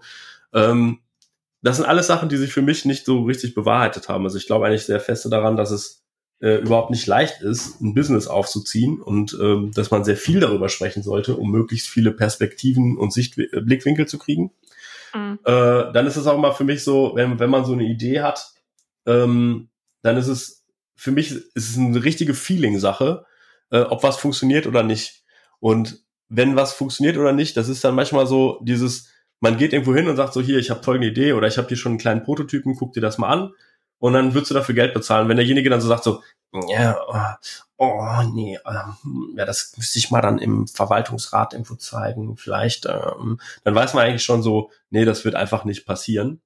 Mhm. Und wenn jemand irgendwie, wenn man jemandem was zeigt und der sagt, Alter, das ist geil. Weißt du, wer das noch bräuchte? Ich stell dich mal hier fünf Leuten vor und ähm, dann äh, die, die stellen dir dann auch noch mal drei weiteren Leuten vor und dann spricht sich irgendwie so von alleine rum. Dann weiß man, man, man ist auf was gestoßen. Und dieses mhm. Netzwerk überhaupt zu haben, dieses initiale Netzwerk zu haben, ist für mich total viel wert. Und wenn das irgendwie beinhaltet, dass ich irgendwie auch irgendwo so Wissen weitergebe, dann ist das gut. Und ich glaube auch daran, feste daran, dass Wissen weitergeben so gesamtgesellschaftlich betrachtet sowieso gut ist. Ja, also mhm. ich habe eigentlich keine Angst vor der Konkurrenz und wenn es zu viel Konkurrenz gibt, dann bewege ich mich halt weiter nach vorne, äh, so dass ich die hinter mir lasse. So äh, mhm. ist mein Lebensmotto an der Stelle. Ne? Ja. Und ähm, ja. Ja. Sprechen wir nochmal über den Fotoeditor. Ich meine, da habt ihr jetzt ja dann selber auch tatsächlich ein, ähm, ein Produkt entwickelt, also aus eurem Unternehmen heraus ähm, was dann ja auch nochmal zum eigenen Unternehmen quasi geworden ist. Erzähl mal ein bisschen, wie das passiert ist. Ja. Wie, wie, wie, wie ging das los und wo habt ihr dann auch gemerkt, so, oh, das wird größer und da müssen wir jetzt irgendwie was draus machen? Mhm, das war ähm, so, wir hatten Bildertauschdienst Imagely. Ähm, der auf Twitter basierte. So ähnlich wie TwitPic und inzwischen macht Twitter das komplett selber. Und ähm, der lief eigentlich ziemlich gut. Ähm, den haben wir damals. Den hattet ihr entwickelt. Den hatten wir schon entwickelt, genau. Und als eigenes Projekt als, oder auch für einen Kunden? Nee, als eigenes Projekt. Und mhm. super viele Leute haben darüber ihre Twitter-Bilder geta getauscht. Und wir hatten so 15 Millionen Bilder, irgendwie 1,5 Millionen Kunden weltweit, die das genutzt haben, aber haben damit jetzt, sagen wir mal, nicht so wahnsinnig viel Geld verdient, weil das einzige Monetarisierungsmöglichkeit war eigentlich Google Ads. So, und ähm, das war okay. Also man hatte die Unkosten drin, hat sogar einen kleinen Profit gemacht, aber so jetzt nicht, nicht das bahnbrechende Ding. Mhm. Und Wie kam ihr denn da drauf, das überhaupt zu machen? Hatte da irgendwer die Idee, das jetzt mal auszuprobieren oder? Ja, also es war irgendwie, äh, äh, Stefan und Eray waren irgendwie in New York. Eray wollte ein bisschen Rails lernen und dann haben wir gesagt so, hey komm, dann bauen wir doch einen Twitter-Tauschdienst. Ach so, ja klar. Ja, so und äh, das, ja. so und dann haben wir das gestartet und das ist dann, wir waren glaube ich irgendwie Twitpic war irgendwie so der erste und dann gab's Imgur und dann gab's uns und irgendwie die Domain Imagely war glaube ich ganz gut und dann ist das irgendwie gewachsen äh, von hm. alleine. Wir haben eigentlich kein Marketing gemacht. Und, also die ähm, Nutzer ähm, wurden, dann, wurden dann halt immer mehr. Die Nutzer wurden dann immer mehr. Also. Ein krasser Treiber war natürlich, wir sind irgendwann, es gab so äh, Twitter-Clients, äh, und äh, da sind wir in den offiziellen Twitter-Client auch als Bilderdienst reingekommen. Mhm. Und das potenziert natürlich irgendwie das nochmal immens. Ne? Mhm. So. Und ähm, dann hatte uns Twitter irgendwann gesagt, äh, so haben uns angerufen und haben gesagt, so, hey, wir schalten das demnächst ab, dass wir solche Services benutzen. Und ihr fliegt bei uns aus dem Client raus. Und ähm, das war so freitags und ich so, okay, wann denn? Ja, kurzfristig. Ich so, wie kurzfristig? Ja, kurzfristig. Ich hatte damit so zwei Monaten gerechnet oder so oder einem halben Jahr. Ähm, die meinten Montag. Und ab dem Montag konnte man sich so gucken, wie so der Traffic dann auch so runterging. Äh, so ganz krass. Und wir hatten für Imagely halt schon immer sehr, so ein paar Bildalgorithmen entwickelt, jetzt nicht ganz so viele, aber halt so ein paar schon. Und wir hatten zu dem Zeitpunkt einen Kunden, der hieß Wer kennt wen. Die waren gerade dabei, so ein Revamp zu machen. Und mit denen hatten wir das so ein bisschen, haben gesagt so, hey, also wir glauben daran, dass so dieses ganze Instagram und Filter machen und ein bisschen die Fotos auch noch hübscher machen und bearbeiten, dass das auf jeden Fall so ein Ding ist. Und haben so äh, gesagt so, ähm, das, müß, das müsste eigentlich drin sein. Und die hatten da, glaube ich, nicht so viel Budget, haben aber gesagt, sie würden gerne einen Teil natürlich irgendwie so beauftragen. Wir haben gesagt, wir hätten den Teil eh gerne für Twitter äh, für Imagely, um uns ein bisschen zu differenzieren auch. Mhm. Und mhm. äh, haben dann quasi so ein bisschen gesagt, so wir investieren jetzt da rein, also wir programmieren das jetzt mal in abendlich und ähm, wer kennt wen ist quasi so der erste Kunde und äh, wir verwenden das dann aber für uns selber auch und haben behalten die Rechte, dass wir es lizenzieren dürfen und gucken mal, wo die Reise hingeht. Mhm. Und das war dann für wer kennt wen äh, relativ also erfolgreich, auch wenn wer kennt wen jetzt inzwischen nicht mehr gibt. Aber ähm, so die, das, das Revamp, das fanden dann die Leute cool, auch die Möglichkeiten, da mit den Bildern was zu machen. Und dann, die sind ja quasi aus diesem RTL-Universum. Und dann sind wir da in diesem RTL-Universum äh, so rumgereicht worden. Ich glaube, die nächsten, die es dann haben wollten, waren Chefkoch, die gesagt haben, ja, und die Bildqualität bei uns ist immer ziemlich kacke, wäre ganz gut, wenn man bei den Rezepten vielleicht nochmal Kontrast reindrehen könnte oder so. Ne? Und mhm. äh, dann ist das so weitergewachsen. Dann kamen aber auch schon die ersten Silicon Valley-Kunden. Ähm, also wann, wann war das denn ungefähr so? Also sag mal so eine Jahreszahl. Vor 20. vier Jahren, 2016, 2017. Ja, okay. Hm. Und ähm, dann haben wir gesagt, so, okay, vielleicht basteln wir eine Webseite mal drumherum. Und haben dann überlegt, sollen wir das jetzt Imagely nennen oder etwas anderes? Und dann haben wir gefragt, also überlegt, was ist das denn, was wir da bauen? Das ist eigentlich ein Foto-Editor SDK. Warum nehmen wir nicht einfach die Domain photoeditorsdk.com? Das hat bei, also irgendwie wirklich das so im Namen drin zu haben, äh, hat bei Ausbildung.de ja schon ganz gut funktioniert. Warum auch nicht da? Ähm, mhm. so, und haben dann einfach von da aus das Business aufgebaut. Und dann kam halt immer mehr, also es ist halt sehr organisch gewachsen. Ähm, äh, wir haben es lange noch in Nine Elements drin gehalten und haben dann irgendwann gesagt, so jetzt, jetzt macht es so viel Umsatz, ähm, dass wir es langsam mal rausziehen sollten, damit man vielleicht auch mal mit einem Investor arbeiten kann. So, wir sehen jetzt auch zum Beispiel, dass das Ganze schon auch in einem, so ein, da ist irgendwo ein gewisses Plateau. Ne? Also wir haben jetzt so die mhm. Kunden, die man erreichen kann, die haben wir jetzt auch erreicht und ähm, es, ist, es ist jetzt kein unendliches Wachstum möglich. Und deswegen gucken wir, dass wir da jetzt gerade in, ähm, in weiteres Sphären, also dass wir da jetzt gucken, dass wir so ein, äh, ein weiteres Produkt rausspinnen, ne? weil wir natürlich mega viel Erfahrung haben, wie Fotoediting funktioniert äh, da wird jetzt demnächst Bold X draus. Na, das ist das, woran er, er gerade hauptsächlich innerhalb von äh, Imagely oder Fotoeditor SDK arbeitet. Aber da soll er dir auch einfach mehr zu erzählen, wenn du mhm. dann mit ihm sprichst. Ja, ähm, erzähl mal ein bisschen, was das jetzt auch mit eurem Unternehmen gemacht hat. Ich meine, das war jetzt auch für euch ein Novum, dass ihr ähm, daraus jetzt ein eigenes Unternehmen auch, was jetzt noch irgendwie zu eurer Nine Elements Family, glaube ich, so ein bisschen gehört. Ähm, erzähl mal, wie ihr da so dran gegangen seid. Es sind ja auch ähm, ziemlich viele aus eurem Team dann, ihr habt euch ja auch räumlich getrennt äh, quasi. Ja, aber das war ähm, keine, das war keine Herzensentscheidung. das war einfach, weil der Platz nicht gereicht hat. Ja, ja, aber erzähl mal ein bisschen, wie, ähm, was da auch so für euch die Überlegungen waren und äh, wie sich das dann auch so auf euer Unternehmen ausgewirkt hat. Mhm. Oder wie auf eure Zusammenarbeit auch. Mhm, klar, also ich glaube einfach irgendwie, da muss man so zwei Sachen dif differenzieren. Das eine ist einmal so, wenn du als Unternehmen die 50 Mitarbeiter Schallmauer durchbrichst, dann hast du einfach als Unternehmen plötzlich ganz andere Themen als vorher. Ne, so wie ich gesagt habe, irgendwie, eigentlich bin ich hier noch der Geschäftsführer, der auch gerne ein bisschen was programmiert ne, ähm, haben sich jetzt meine Aufgaben sehr, sehr stark zu Personalthemen. Du hast viel mehr gute Zeiten, schlechte Zeiten im Büro. Äh, der kann mit dem nicht. Hier läuft es dann irgendwo kacke. Du kommst eigentlich vor wie so ein Feuerwehrmann, der ständig Feuer löschen muss. So und äh, dafür braucht es Strukturen. Wir hatten ja ka kaum welche. Ne? Es war irgendwie so, Era und ich haben irgendwie die Firma geführt. Das war immer so, äh, wenn es irgendwas zu entscheiden gab, dann haben die Jungs uns gefragt, wie würdet ihr das denn machen? Dann haben wir das mit denen besprochen und dann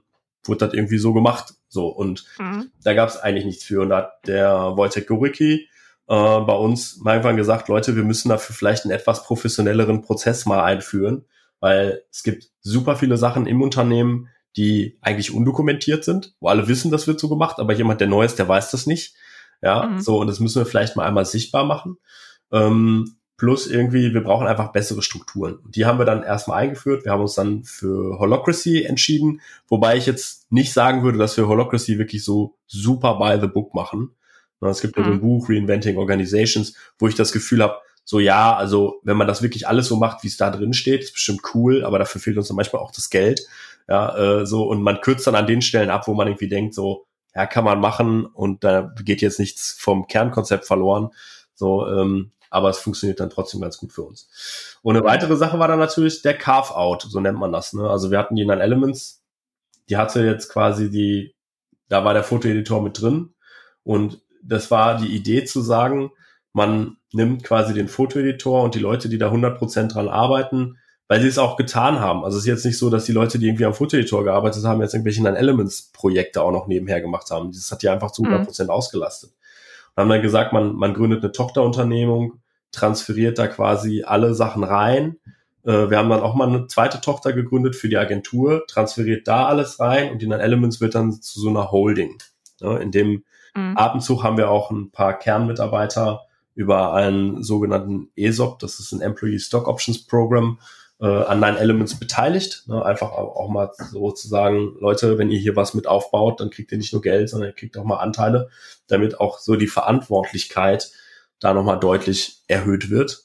Ne? Ja. Und äh, die Leute auch wissen, wofür sie dann manchmal irgendwie äh, was machen. Ja. Mhm. Ja, und ähm, das äh, also da hattet ihr dann quasi so ein paar äh, Parallelsachen. Also ihr wart ähm, einmal damit beschäftigt, jetzt in eurem Unternehmen äh, mal Strukturen zu schaffen, mhm. weil ähm, ihr äh, auch immer, also ihr seid ja wirklich auch viele, viele Leute.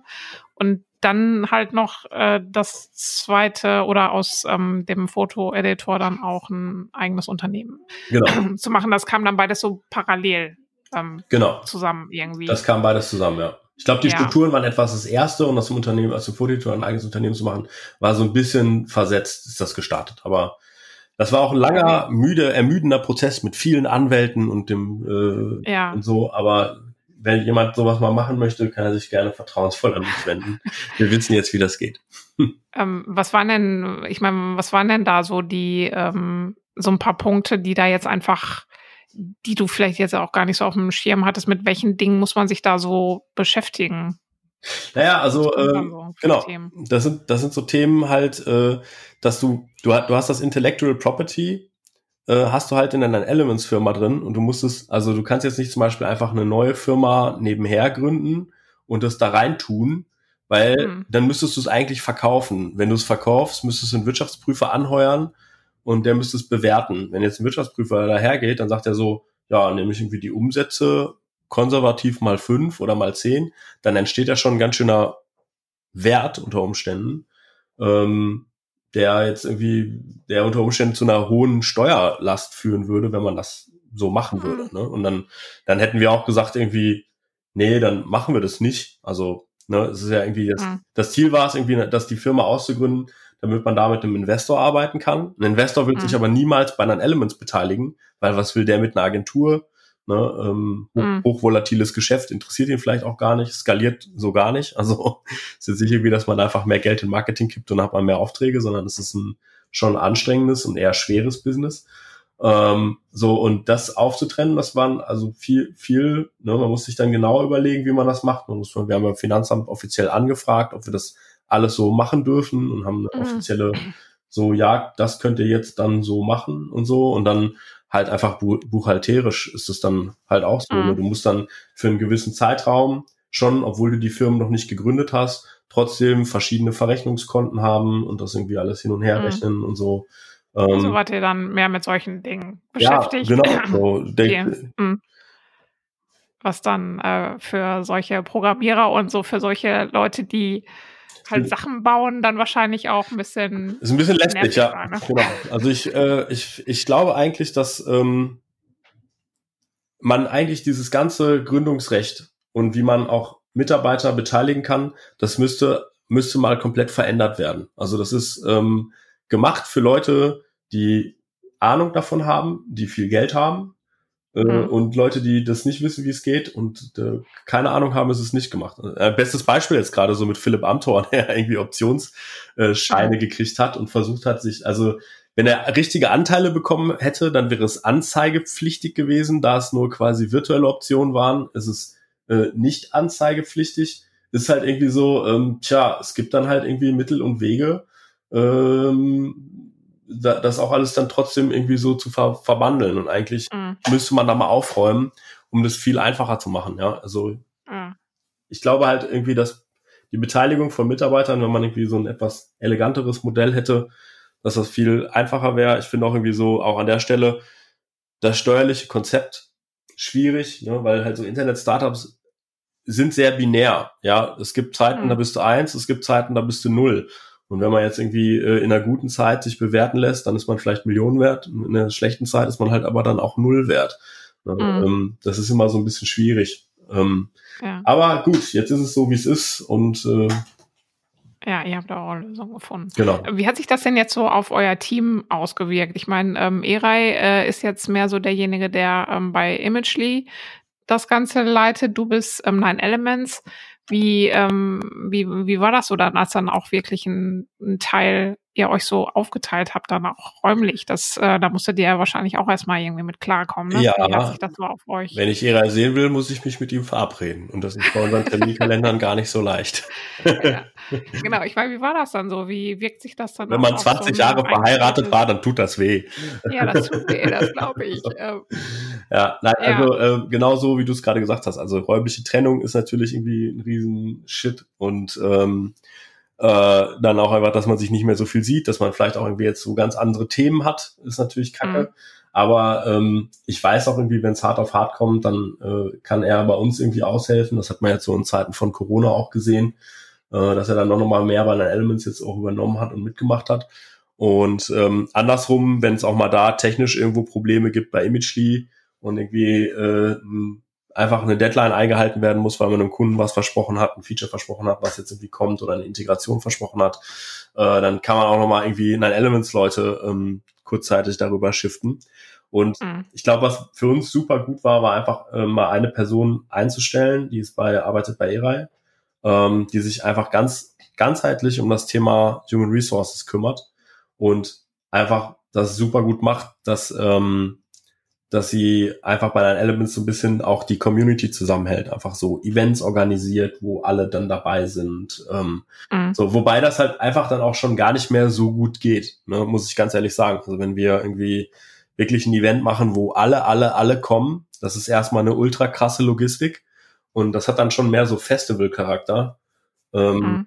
als dass es irgendwie, als dass man sich da wirklich irgendwo austauscht. Ja, und Ja. deswegen sind wir jetzt dazu übergegangen, einfach für die einzelnen, für so community-übergreifende Sachen, also oder firmenübergreifende Sachen, aber vielleicht so Subcommunities, die Leute, die sich jetzt nur für Design interessieren, die Leute, die sich nur für React interessieren, die Leute, Mhm. die, ne, so ähm, da dann einfach Sachen zu machen, aber immer zu gucken, dass wir in Elements und Fotoeditor gut mischen, dass da alle dabei sind und ja, so ähm, Mhm. tro trotzdem ist es halt manchmal schwer. Wir wünschten, es Mhm. gäbe ein Gebäude, wo wir alle rein können.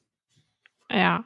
Wie hast du das denn dann auch ähm, bei Nine Elements gelöst? Ich meine, ähm, jetzt du als ähm, Papa da von dem äh, Haufen, ähm, wie jetzt, äh, du bist da jetzt ja nun mal der, ähm, der Chef. Ja, Ähm, wie, äh, was muss, was waren dann so deine Aufgaben? Musstest du ein bisschen trösten? Ich meine, wie geht das, dann? Es sind ja dann auch das wirklich viele weg gewesen, oder? Es war ja auch so eine Leerstelle dann auch erstmal. ja klar. Also ich ne? stelle mir das irgendwie schon. Genau, du reißt dann halt so ein Team auseinander und Ja. äh, da entsteht dann so eine Leere und ähm, dann wirst du, also die Agentur schrumpft quasi. Ne? Man muss dann auch gucken, dass man nicht plötzlich dann Aufträge annimmt. Das haben wir zwar, dadurch, dass Fotoeditor jetzt nicht so von 0 auf 100 gewachsen ist, sondern das auch organisch war, war das jetzt alles gar nicht so schlimm, weil mir war schon klar, Mm, dass die Leute, die am Fotoeditor hundertprozentig arbeiten, dass die jetzt keine Zeit haben, irgendeine App zu bauen oder so. Ähm, aber äh, natürlich hinterlässt das Löcher. Ne? Und auch da nochmal, wir sind jetzt so, wir waren mal zwischenzeitlich, gingen wir so straff auf die 100 Leute zu. Das ist für mich auch total heftig, dass ich da einfach nicht mehr jeden kenne. Ja? Und auch zu Mhm. jedem irgendwie so eine, so eine krasse Bindung habe, wie zu den, zu so einer Ursprungscrew. Ne? Sondern, Mhm. dass es auch manchmal so ist, keine Ahnung. Also ich, ich, ich mache ja, ich habe eine Weile lang, habe ich so ein Event gemacht, das habe ich jetzt mega lange schon nicht mehr gemacht, auch bedingt durch Corona. Das heißt, der Boss kocht. Und dann koche ich für alle immer Burger. Ja. mm, Und ähm, das ist immer ganz schön. Dann sage ich immer so, da passt natürlich auch nicht alle in die Küche. Ich kann so mit 20, 30 Leuten, das geht.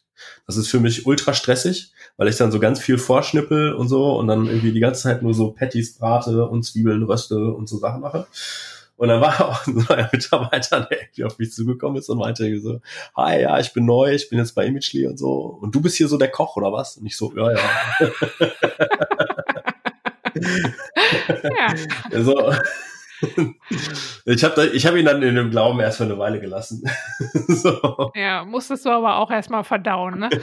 Ja, das, so, so ist das. Ich nehme das null krumm. Das ist halt irgendwie, Ja. äh, das ist, das ist so ein bisschen die Wahrnehmung. Ich bin ja eh so ein Stück in den Hintergrund getreten, seitdem ich Papa geworden bin.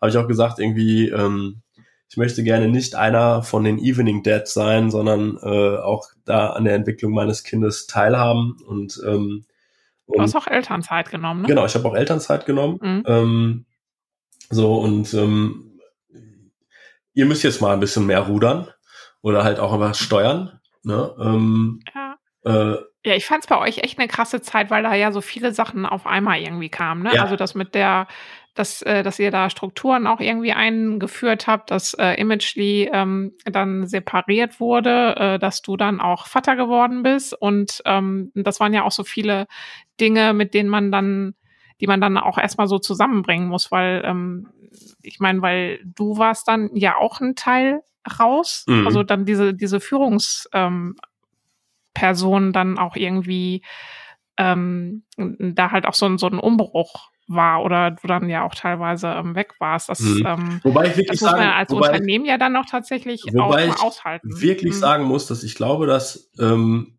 jetzt zum Beispiel Daniel, der mich in der Geschäftsführung jetzt ganz lange unterstützt hat, und Marvin, der einfach bei uns so im Office die Sachen zusammenhält, dass die viel krasser Ansprechpartner sind für bestimmte Dinge und alltägliche Wehwehchen als ich. Und das war mir auch immer ganz mhm. wichtig, ne, dass ähm, dass ich, dass es nicht irgendwie alles sich auf mich channelt, ja, und in der Sekunde, mhm. wo ich mal irgendwie krank werde, bleibt dann alles stehen.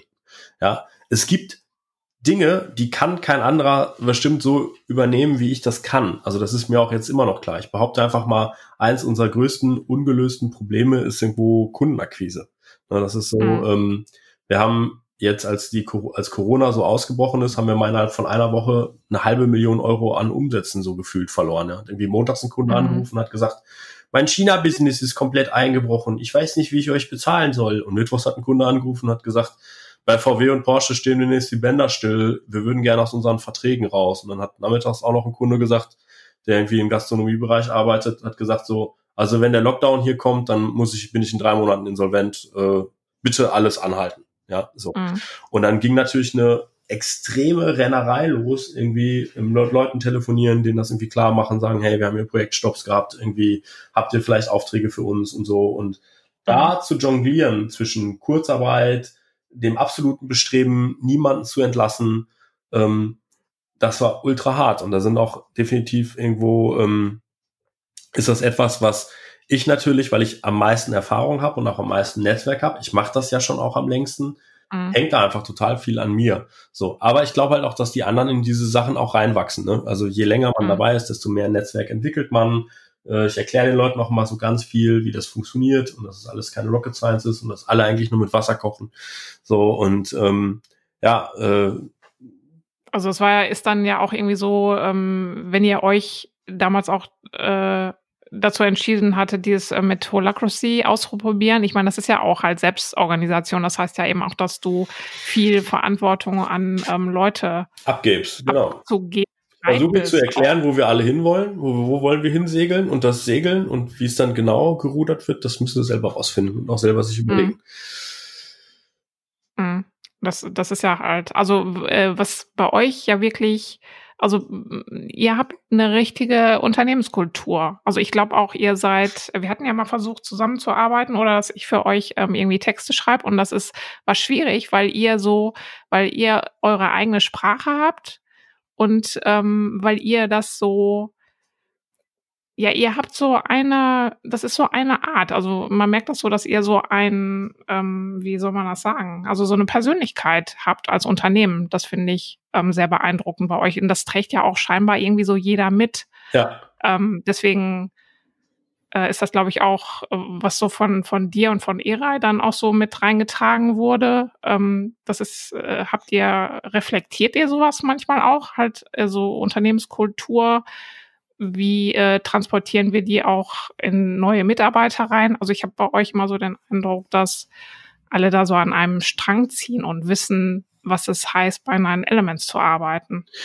Definitiv. Also ich glaube zum Beispiel, dass Firmenkultur viel wichtiger ist als alles andere. Also ich glaube, dass Firmenkultur schon auch zum Erfolg einer Firma halt sehr, sehr stark beiträgt und ähm, sich die Kernwerte zu überlegen, wofür man eigentlich steht. Ja, irgendwie so brillantes Design, top-notch Code, ja, irgendwie ähm, mhm. Produkte, die richtig Spaß machen, dass Leute die benutzen. So, ähm, das ist halt, das ist super wichtig und das ist, ähm, sind so unsere unsere Kernideale, wo wir auch viel den Leuten erklären. Ne? Also ich glaube, also das, das merke ich immer, wenn wir irgendwie andere Unternehmen beraten und dann auch teilweise dann manchmal sehen, wie die Teams da arbeiten. So, und dann auch so hören, wie es da so ist. Und dann kommen die auch mal so zu uns und sagen so, oh, das ist aber nice hier. so, mhm. ne? Und wie jetzt machen die hier das alle, machen das einfach so. Bei uns wird da, gibt's immer einen, der so quasi der Sklavenantreiber ist. Und äh, ne, das, also das ist für viele dann auch spannend zu sehen, dass es irgendwo anders geht. Ähm, mhm. So, das ist uns super wichtig gewesen. Ich glaube, wir reflektieren das nicht, sondern wir resonieren das. Wir sind auch offen dafür, dass wenn Leute sagen, ey, das, es läuft hier nicht so gut, wir müssen mal Sachen verändern, dass wir dann sagen, ja, okay, dann verändern wir die Sachen. Also Wojtek hat gesagt so, pass auf, Leute, das funktioniert jetzt nicht mehr hier mit einem mit einem Rat der Weisen und dann gibt es irgendwie fünf, sechs, sieben Leute, die irgendwie ein bisschen mehr wissen als alle anderen oder ein bisschen mehr Überblick haben und so und es ist irgendwie nicht klar, wie man da reinkommt, es ist nicht klar, wie man da hinkommt und so, sondern wir brauchen mal Strukturen. Ich habe hier Holocracy gelesen, wollen wir das nicht mal einführen? Und mhm. dann lese ich mir auch das Buch durch und sage, ja geil, mach. Ja, so. Und dann hat er das auch gemacht. So, und manche Sachen funktionieren Manche Sachen funktionieren nicht. Ne? Wir, wie gesagt, wir haben mhm. ja mal zusammengearbeitet und äh, die Stelle der Unternehmenskommunikation ist nach wie vor und die Rolle ist eher unbesetzt bis unterbesetzt. so. Mhm. Ne? Und äh, ich jedes Mal aufs Neue, wenn sich irgendjemand daran versucht, ist es so, ah, kommunizieren wir auf Deutsch, kommunizieren wir auf Englisch, wann kommunizieren wir wie, was, wo und so. Man denkt sich immer nur so, ja, okay, dann nimmt noch mal jemand Anlauf und versucht. Aber ähm, bisher haben wir diese Nuss noch nicht so richtig geil geknackt. Also ich glaube, wir kommunizieren immer noch. Es ist besser geworden durch die vielen Channels, die wir uns aufgebaut haben. Ne, ähm, mhm. Die vielen Communities, weil es irgendwie sehr authentisch ist, da einfach rein zu kommunizieren. Und die so groß inzwischen sind, dass sie das dann auch weitertragen. Aber es ist null strukturiert. Also mhm ich wüsste bis heute nicht, wie ich eine Pressemitteilung schreiben würde. So, wenn, wenn ja. irgendwie was so cool ist, dass man denkt, so, ach, das müsste auch mal im Handelsblatt stehen. I have no clue, wie das, wie das geht. so. Ja. ja, da können wir dann ja nochmal drüber sprechen. wenn du inzwischen schlauer bist. Äh.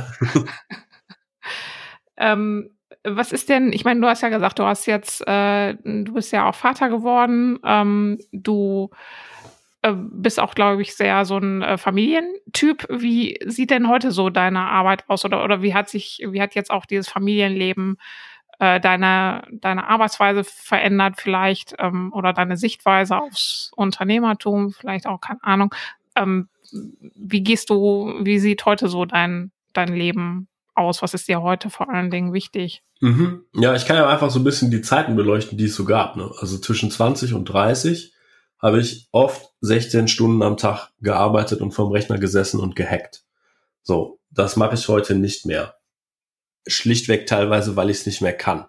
So, dann äh, zwischen 30 und 40, sagen wir mal, äh, vielleicht schon mit 36 nicht mehr ganz so viel, aber zwischen äh, in der Zeit habe ich auch vorwiegend noch viel nachts gearbeitet, weil ich das ist immer so mein mein Happy Place gewesen, Licht aus, keiner mehr um mich rum, keiner da wo ich so ganz gut mhm. in, in so einen Deep Work Modus komme, ähm, wo ich fokussiert viel wegschaffen kann. So. Mhm. Äh, und da verändert ein Kind dein Leben natürlich komplett, weil das hat halt einen ganz krassen Rhythmus. Steht, also erstmal hat es gar keinen Rhythmus und macht alle vier Stunden Lärm. Äh, da bist du dann komplett ferngesteuert. Äh, dann irgendwann geht's halt irgendwie, was weiß ich, um 19.30 oder so pennen, steht um 6, 7 Uhr auf und da stehst du zwangsweise mit auf. Also das ist jetzt nicht irgendwie, dass man sich da was aussuchen kann. Das heißt irgendwie nochmal nachts bis drei, vier Uhr irgendwas hacken und dann lange bis elf Uhr schlafen. Das geht einfach schlecht, schlichtweg nicht. Und so, das mhm. funktioniert nicht. So, und das muss man dann irgendwie anders hinkriegen. Also ich musste auch lernen, wie ich irgendwie mein, meine Deep Work Zone hinbekomme, äh, ohne dass die nachts ist. Also dass die einfach in Zeiten dann auch irgendwie funktioniert, wo die Family da ist. Plus, ähm, ich glaube auch, aber das habe ich schon auch etwas eher gelernt, man, man muss dieses 16 Stunden arbeiten am Stück oder so. Äh, das peitschen ja manchmal Leute so durch die Gegend. Ja, irgendwie, ähm, mhm.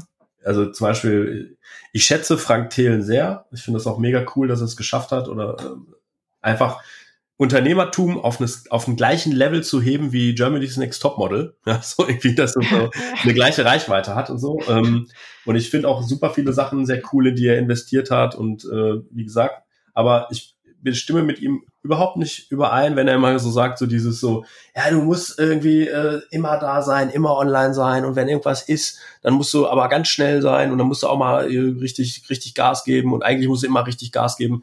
Das ist mir so diese Macho-Attitüde, Business zu machen. Ähm, mhm. Da halte ich nicht viel von. Ich glaube, da brennen Leute weg. Ich glaube, ja. dass man, dass es reicht einfach. Also ich würde sagen, man muss manchmal auch mal eine Nacht durchmachen oder auch zwei äh, gerade wenn diese Opportunitätsfenster da sind. Ja, es gibt eine neue Technologie, du musst jetzt schnell damit was machen, bevor es irgendwer anders macht. Oder ähm, es gibt eine Messe und du musst irgendwie an der, zur Messe irgendwas fertig haben oder so. Aber ich finde es super wichtig, einfach zu sagen, das ist dann mal eine Ausnahme und danach holt man sich die Zeit vielleicht auch sogar wieder oder guckt irgendwie, dass man, also sich, wenn man Bock hat, dann kann man es ja auch machen. Aber wenn man es irgendwie sich quält, das hält man nicht lange durch. Und ähm, da kann ich auch nur jedem empfehlen, irgendwie äh, versucht irgendwie zu priorisieren, was ihr machen wollt und schreibt bei den Prioritäten die Werte dran, die ihr euch davon entspricht, die da entstehen sollen.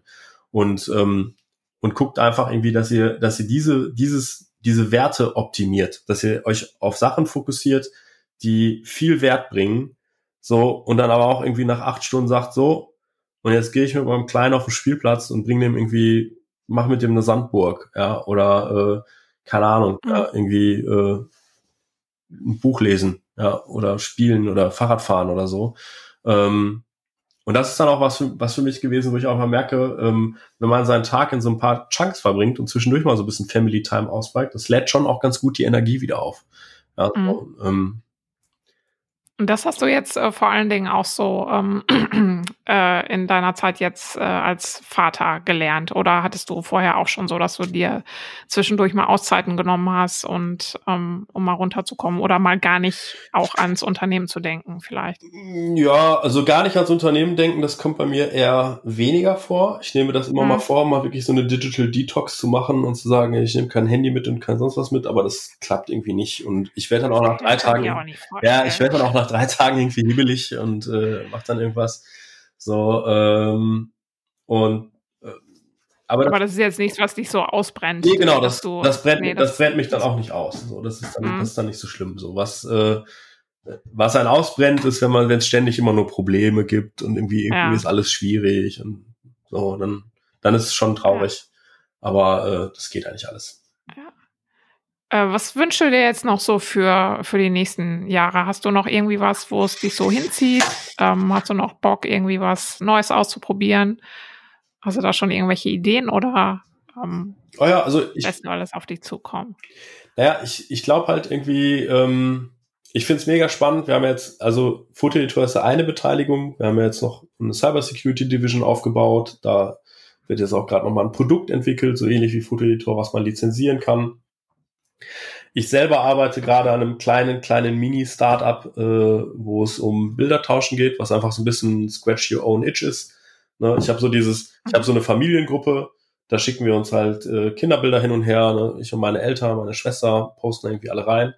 Und ähm, mein Vater erstellt dann immer in gelegentlichen Abständen so ein Fotobuch davon, eigentlich sehr schön und sagt aber so, es ist extrem painful, irgendwie aus WhatsApp die ganzen Bilder rauszuziehen. und ähm, jetzt habe ich irgendwie so einen kleinen Bot gebaut, äh, der aus mit Telegram das macht, also ähm, wo man halt Bilder auf Telegram tauscht und der speichert einfach immer, wenn da ein Bild ist, speichert das in der Datenbank ab und dann kann man einfach sagen, gib mir mal alle Bilder der letzten drei Monate, äh, auch wenn sie von verschiedenen Leuten geschickt worden sind und äh, bastel jetzt gerade eine kleine Anbindung, dass ich die schnell irgendwo drucken kann äh, oder ein Fotobuch daraus machen kann. Und ähm, das ist so was, was ich jetzt gerade so ein bisschen weiter verfolge. Und ähm, ja, ich, wie gesagt, ich bin mega gespannt, wo es mit Corona hingeht. Das ist jetzt für mich noch ein, mhm. ein sehr krasser Unsicherheitsfaktor. Und wie gesagt, so bei einer Elements, wir haben schon Aufträge in einem krassen Volumen verloren. Wir haben echt gut und hart gearbeitet, um das wieder auszugleichen. Und wir sind auch sehr optimistisch gerade, dass wir gut durchs Jahr kommen. Aber ich mache mir doch um die Weltwirtschaft sehr große Sorgen. Also so, wenn ich einfach sehe, ich, ich sehe bei vielen Leuten Folgendes. Ich sehe, dass sie eigentlich vorher auf ganz, war die Wirtschaft sehr heiß gelaufen, man hat auf großem Fuß gelebt und viel gemacht. Und jetzt halten gerade alle ihr Geld fest. Alle sagen so, nee, ich mache jetzt erstmal nix. So, ähm, damit meine ich jetzt nicht Investment, sondern auch irgendwie so Käufe, die man irgendwie geplant hatte, mhm. werden irgendwie so zurückgestellt und so. Und ich kann mir gut vorstellen, dass es eigentlich ein weltweites Phänomen ist und das wirklich dazu führt, ähm, dass einfach ein Nachfrageschock einsetzen wird. Der, der kommt noch. Ne? Es sind auch viele mhm. da, die jetzt auch so sagen, irgendwie, ah ja, jetzt wo man gar nicht mal reisen durfte, bin ich mal irgendwie äh, in die Peripherie gefahren, vielleicht irgendwie so an die Nordsee, Ostsee oder irgendwie ins Sauerland oder nach Bayern oder so. Und ist ja auch ganz schön. Man muss ja gar nicht immer überall hinfliegen. Gibt ja auch schöne Ecken in Deutschland. So, ich glaube, dass Tourismus einfach nochmal einen krasseren Dämpfer haben wird. Ne? Und jetzt ist die Frage halt, was passiert mit Corona? Ist das was, was, wo jetzt irgendwie ein Impfstoff rauskommt und dann ist gut? Ist das was? Ne? Mhm. Ne? Man ähm, hat jetzt gibt so Studien, dass das Virus sich einmal pro Monat eigentlich verändert ist die Frage, wird es überhaupt je ever einen Impfstoff geben? Ne? Mhm. Ähm, so, und da sind so viele Unsicherheiten drin, dass ich mir denke, so vermutlich wird es in der nächsten Zeit doch eher nochmal so 20, 30 Prozent nach unten gehen und wir, es könnte sein, dass die Weltwirtschaft in eine große Depression schlittert. Das wird einfach alle treffen. Ne? Ich jammere mhm. hier auf mega hohem Niveau. Ja, äh, ich glaube, dass meine Branche diejenige ist, die eigentlich davon am wenigsten betroffen ist. Ne? Aber auch wir werden davon betroffen sein, vermutlich. Und dann ist es schon spannend, wo es dahin geht. Ne? Das ist auch einer der Gründe, warum wir uns gesagt haben, wir setzen uns an einem Wochenende hin und bauen diese Recover-App, weil ich es einfach wichtig finde, irgendwie die Leute zu unterstützen, die jetzt einfach, für die das jetzt wirklich eine Vollkatastrophe ist.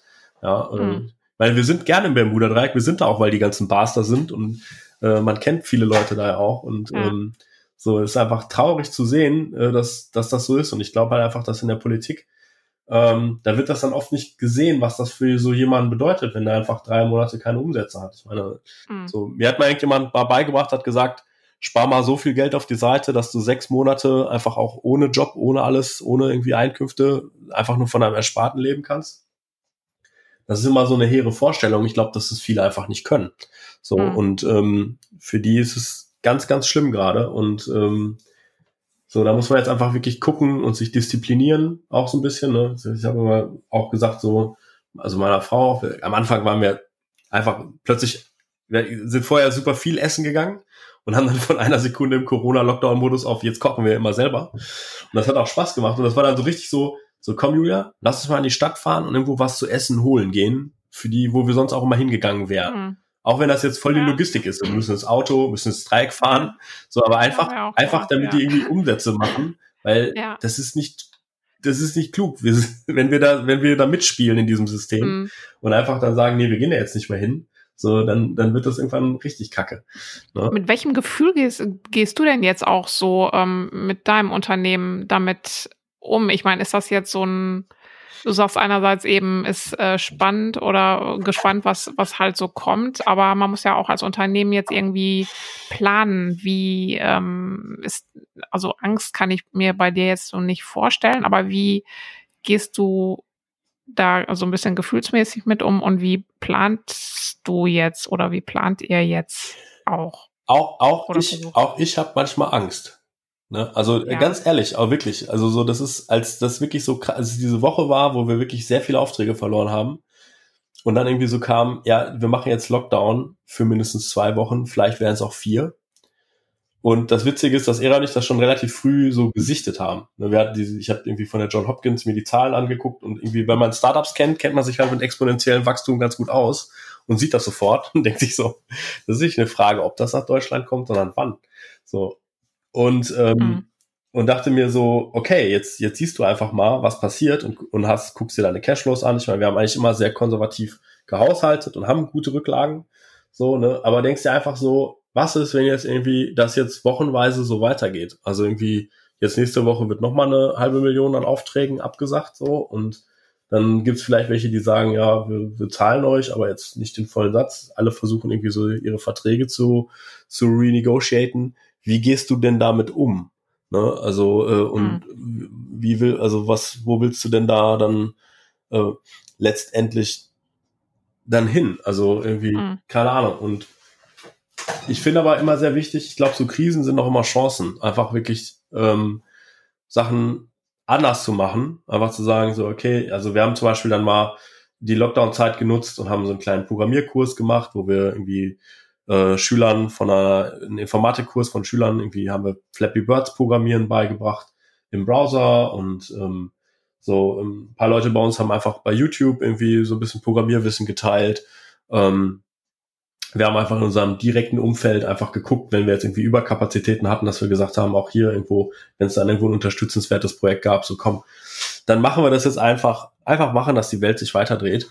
So, mhm. ähm, das, das ist schon mein größtes Bestreben und da plane ich jetzt auch hin. Ne? Aber das ist auch so, mhm. so ich, ich habe gestern noch mit Wojtek gesprochen über ein paar Sachen, auch über ein paar Strukturen, die er bei uns so, so eingeführt hat. Und er hat dann, er meinte dann auch so zu mir irgendwie so, ja, Sebastian, so, wo siehst du denn dann Elements dann in fünf Jahren?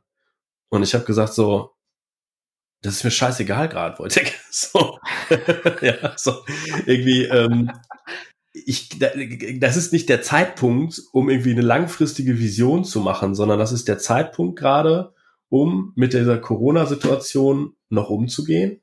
Ne? So, mhm. wirklich einfaches Beispiel. Wir haben mit einem Kunden, hat sich ein Budget geplant, letztes Jahr schon, noch vor Corona, hat für dieses Jahr irgendwie einen Terminplan gemacht für ein Projekt und hat dann einfach gesagt, so, das passiert jetzt nicht. So, wir, wir halten gerade mhm. alle Gelder fest, wir haben alles eingefroren, wir warten jetzt erstmal ab. Wir wollen das mit euch machen, wir wissen halt nicht wann. Ne, das ist halt extrem kacke für deine Planung, weil du ja alle Gehälter und alles nochmal ja. weiter zahlen musst. Und ähm, uns bleibt nichts anderes übrig. Also ich, ich glaube an unser Team. Ich möchte das auch auf jeden Fall irgendwie, ähm, solange wir schaffen und können, äh, bin ich bereit, unsere ganzen Reserven wegzubrennen, äh, ohne Leute zu entlassen. Aber es kann auch irgendwann mal sein, dass das äh, vielleicht, dass man sich verkleinern muss wieder. Kann alles mhm. passieren, weiß ich nicht genau. Ähm, Glaube ich zwar nicht dran, bin auch sehr optimistisch. So, dann finde ich wichtig, dass man sich so ein bisschen guckt, was für Opportunitäten gibt es. Ne? Ähm, ich finde es ein bisschen schade, dass, dass jetzt irgendwie SAP und die Telekom eine Corona-App für 20 Millionen Euro programmiert haben. Ich weiß auch nicht, wie das gehen soll. Also, okay, sieben Wochen. Äh, das heißt irgendwie, wenn ich jetzt einen sehr, sehr optimistischen Tagessatz zugrunde lege von 1500 Euro, was jetzt immer noch deutlich höher wäre als unser Tagessatz, dann müssten da 12.000 Personentage draufgeflossen sein in sieben Wochen. Ja, das heißt, es müssen irgendwie 233 Leute daran gearbeitet haben. Mhm. Irgendwas in der Kalkulation ist komisch. Aber, aber gut. Ähm, ja, ähm, ja, das ist interessant, so drüber nachzudenken. Ja, ja. so, ne? Ja. Und ähm, äh, ich, wie, wie gesagt, ich glaube leider, dass in dieser Krise sehr stark die Großen profitieren werden äh, und mhm. die Kleinen halt nicht. So, und ähm, es bleibt nur zu hoffen, dass, wie gesagt, die, die Pharmaindustrie schnell einen Impfstoff oder ein, ein, ein Mittel findet, was irgendwie einfach gegen Covid, gegen die Symptome hilft. Ähm, dass man einfach wirklich dann nochmal wirklich sagen kann, und jetzt wieder back to normal, wo geht's hin? Ich glaube, dass danach auch nochmal wieder eine coole Aufbauzeit kommt, wo, äh, keine Ahnung, ja. Also aus allen Krisen sind ja auch immer Player hervorgegangen, ne? Irgendwie aus der mhm. Dotcom-Krise ist Amazon und Google hervorgegangen, ne? aus der Finanzkrise sind eine Menge Fintech-Unternehmen rausgegangen, die gesagt haben, wir machen das jetzt mal anders als traditionelle Banken. So, ähm, es gibt eigentlich immer Opportunities. Danke, Sebastian. Ja, ich danke dir. Das war Sebastian Deutsch bei The Story Behind. Ich danke euch ganz herzlich fürs Zuhören und großen Dank auch wieder an Dietmar und Kai von Los Dos Terrados aus Dortmund für den Titelsong. In der nächsten Episode spreche ich mit Lea Maria Zimmermann vom Lego Verleihservice baudu.de. Ich würde mich freuen, wenn ihr wieder dabei seid. Bis dahin.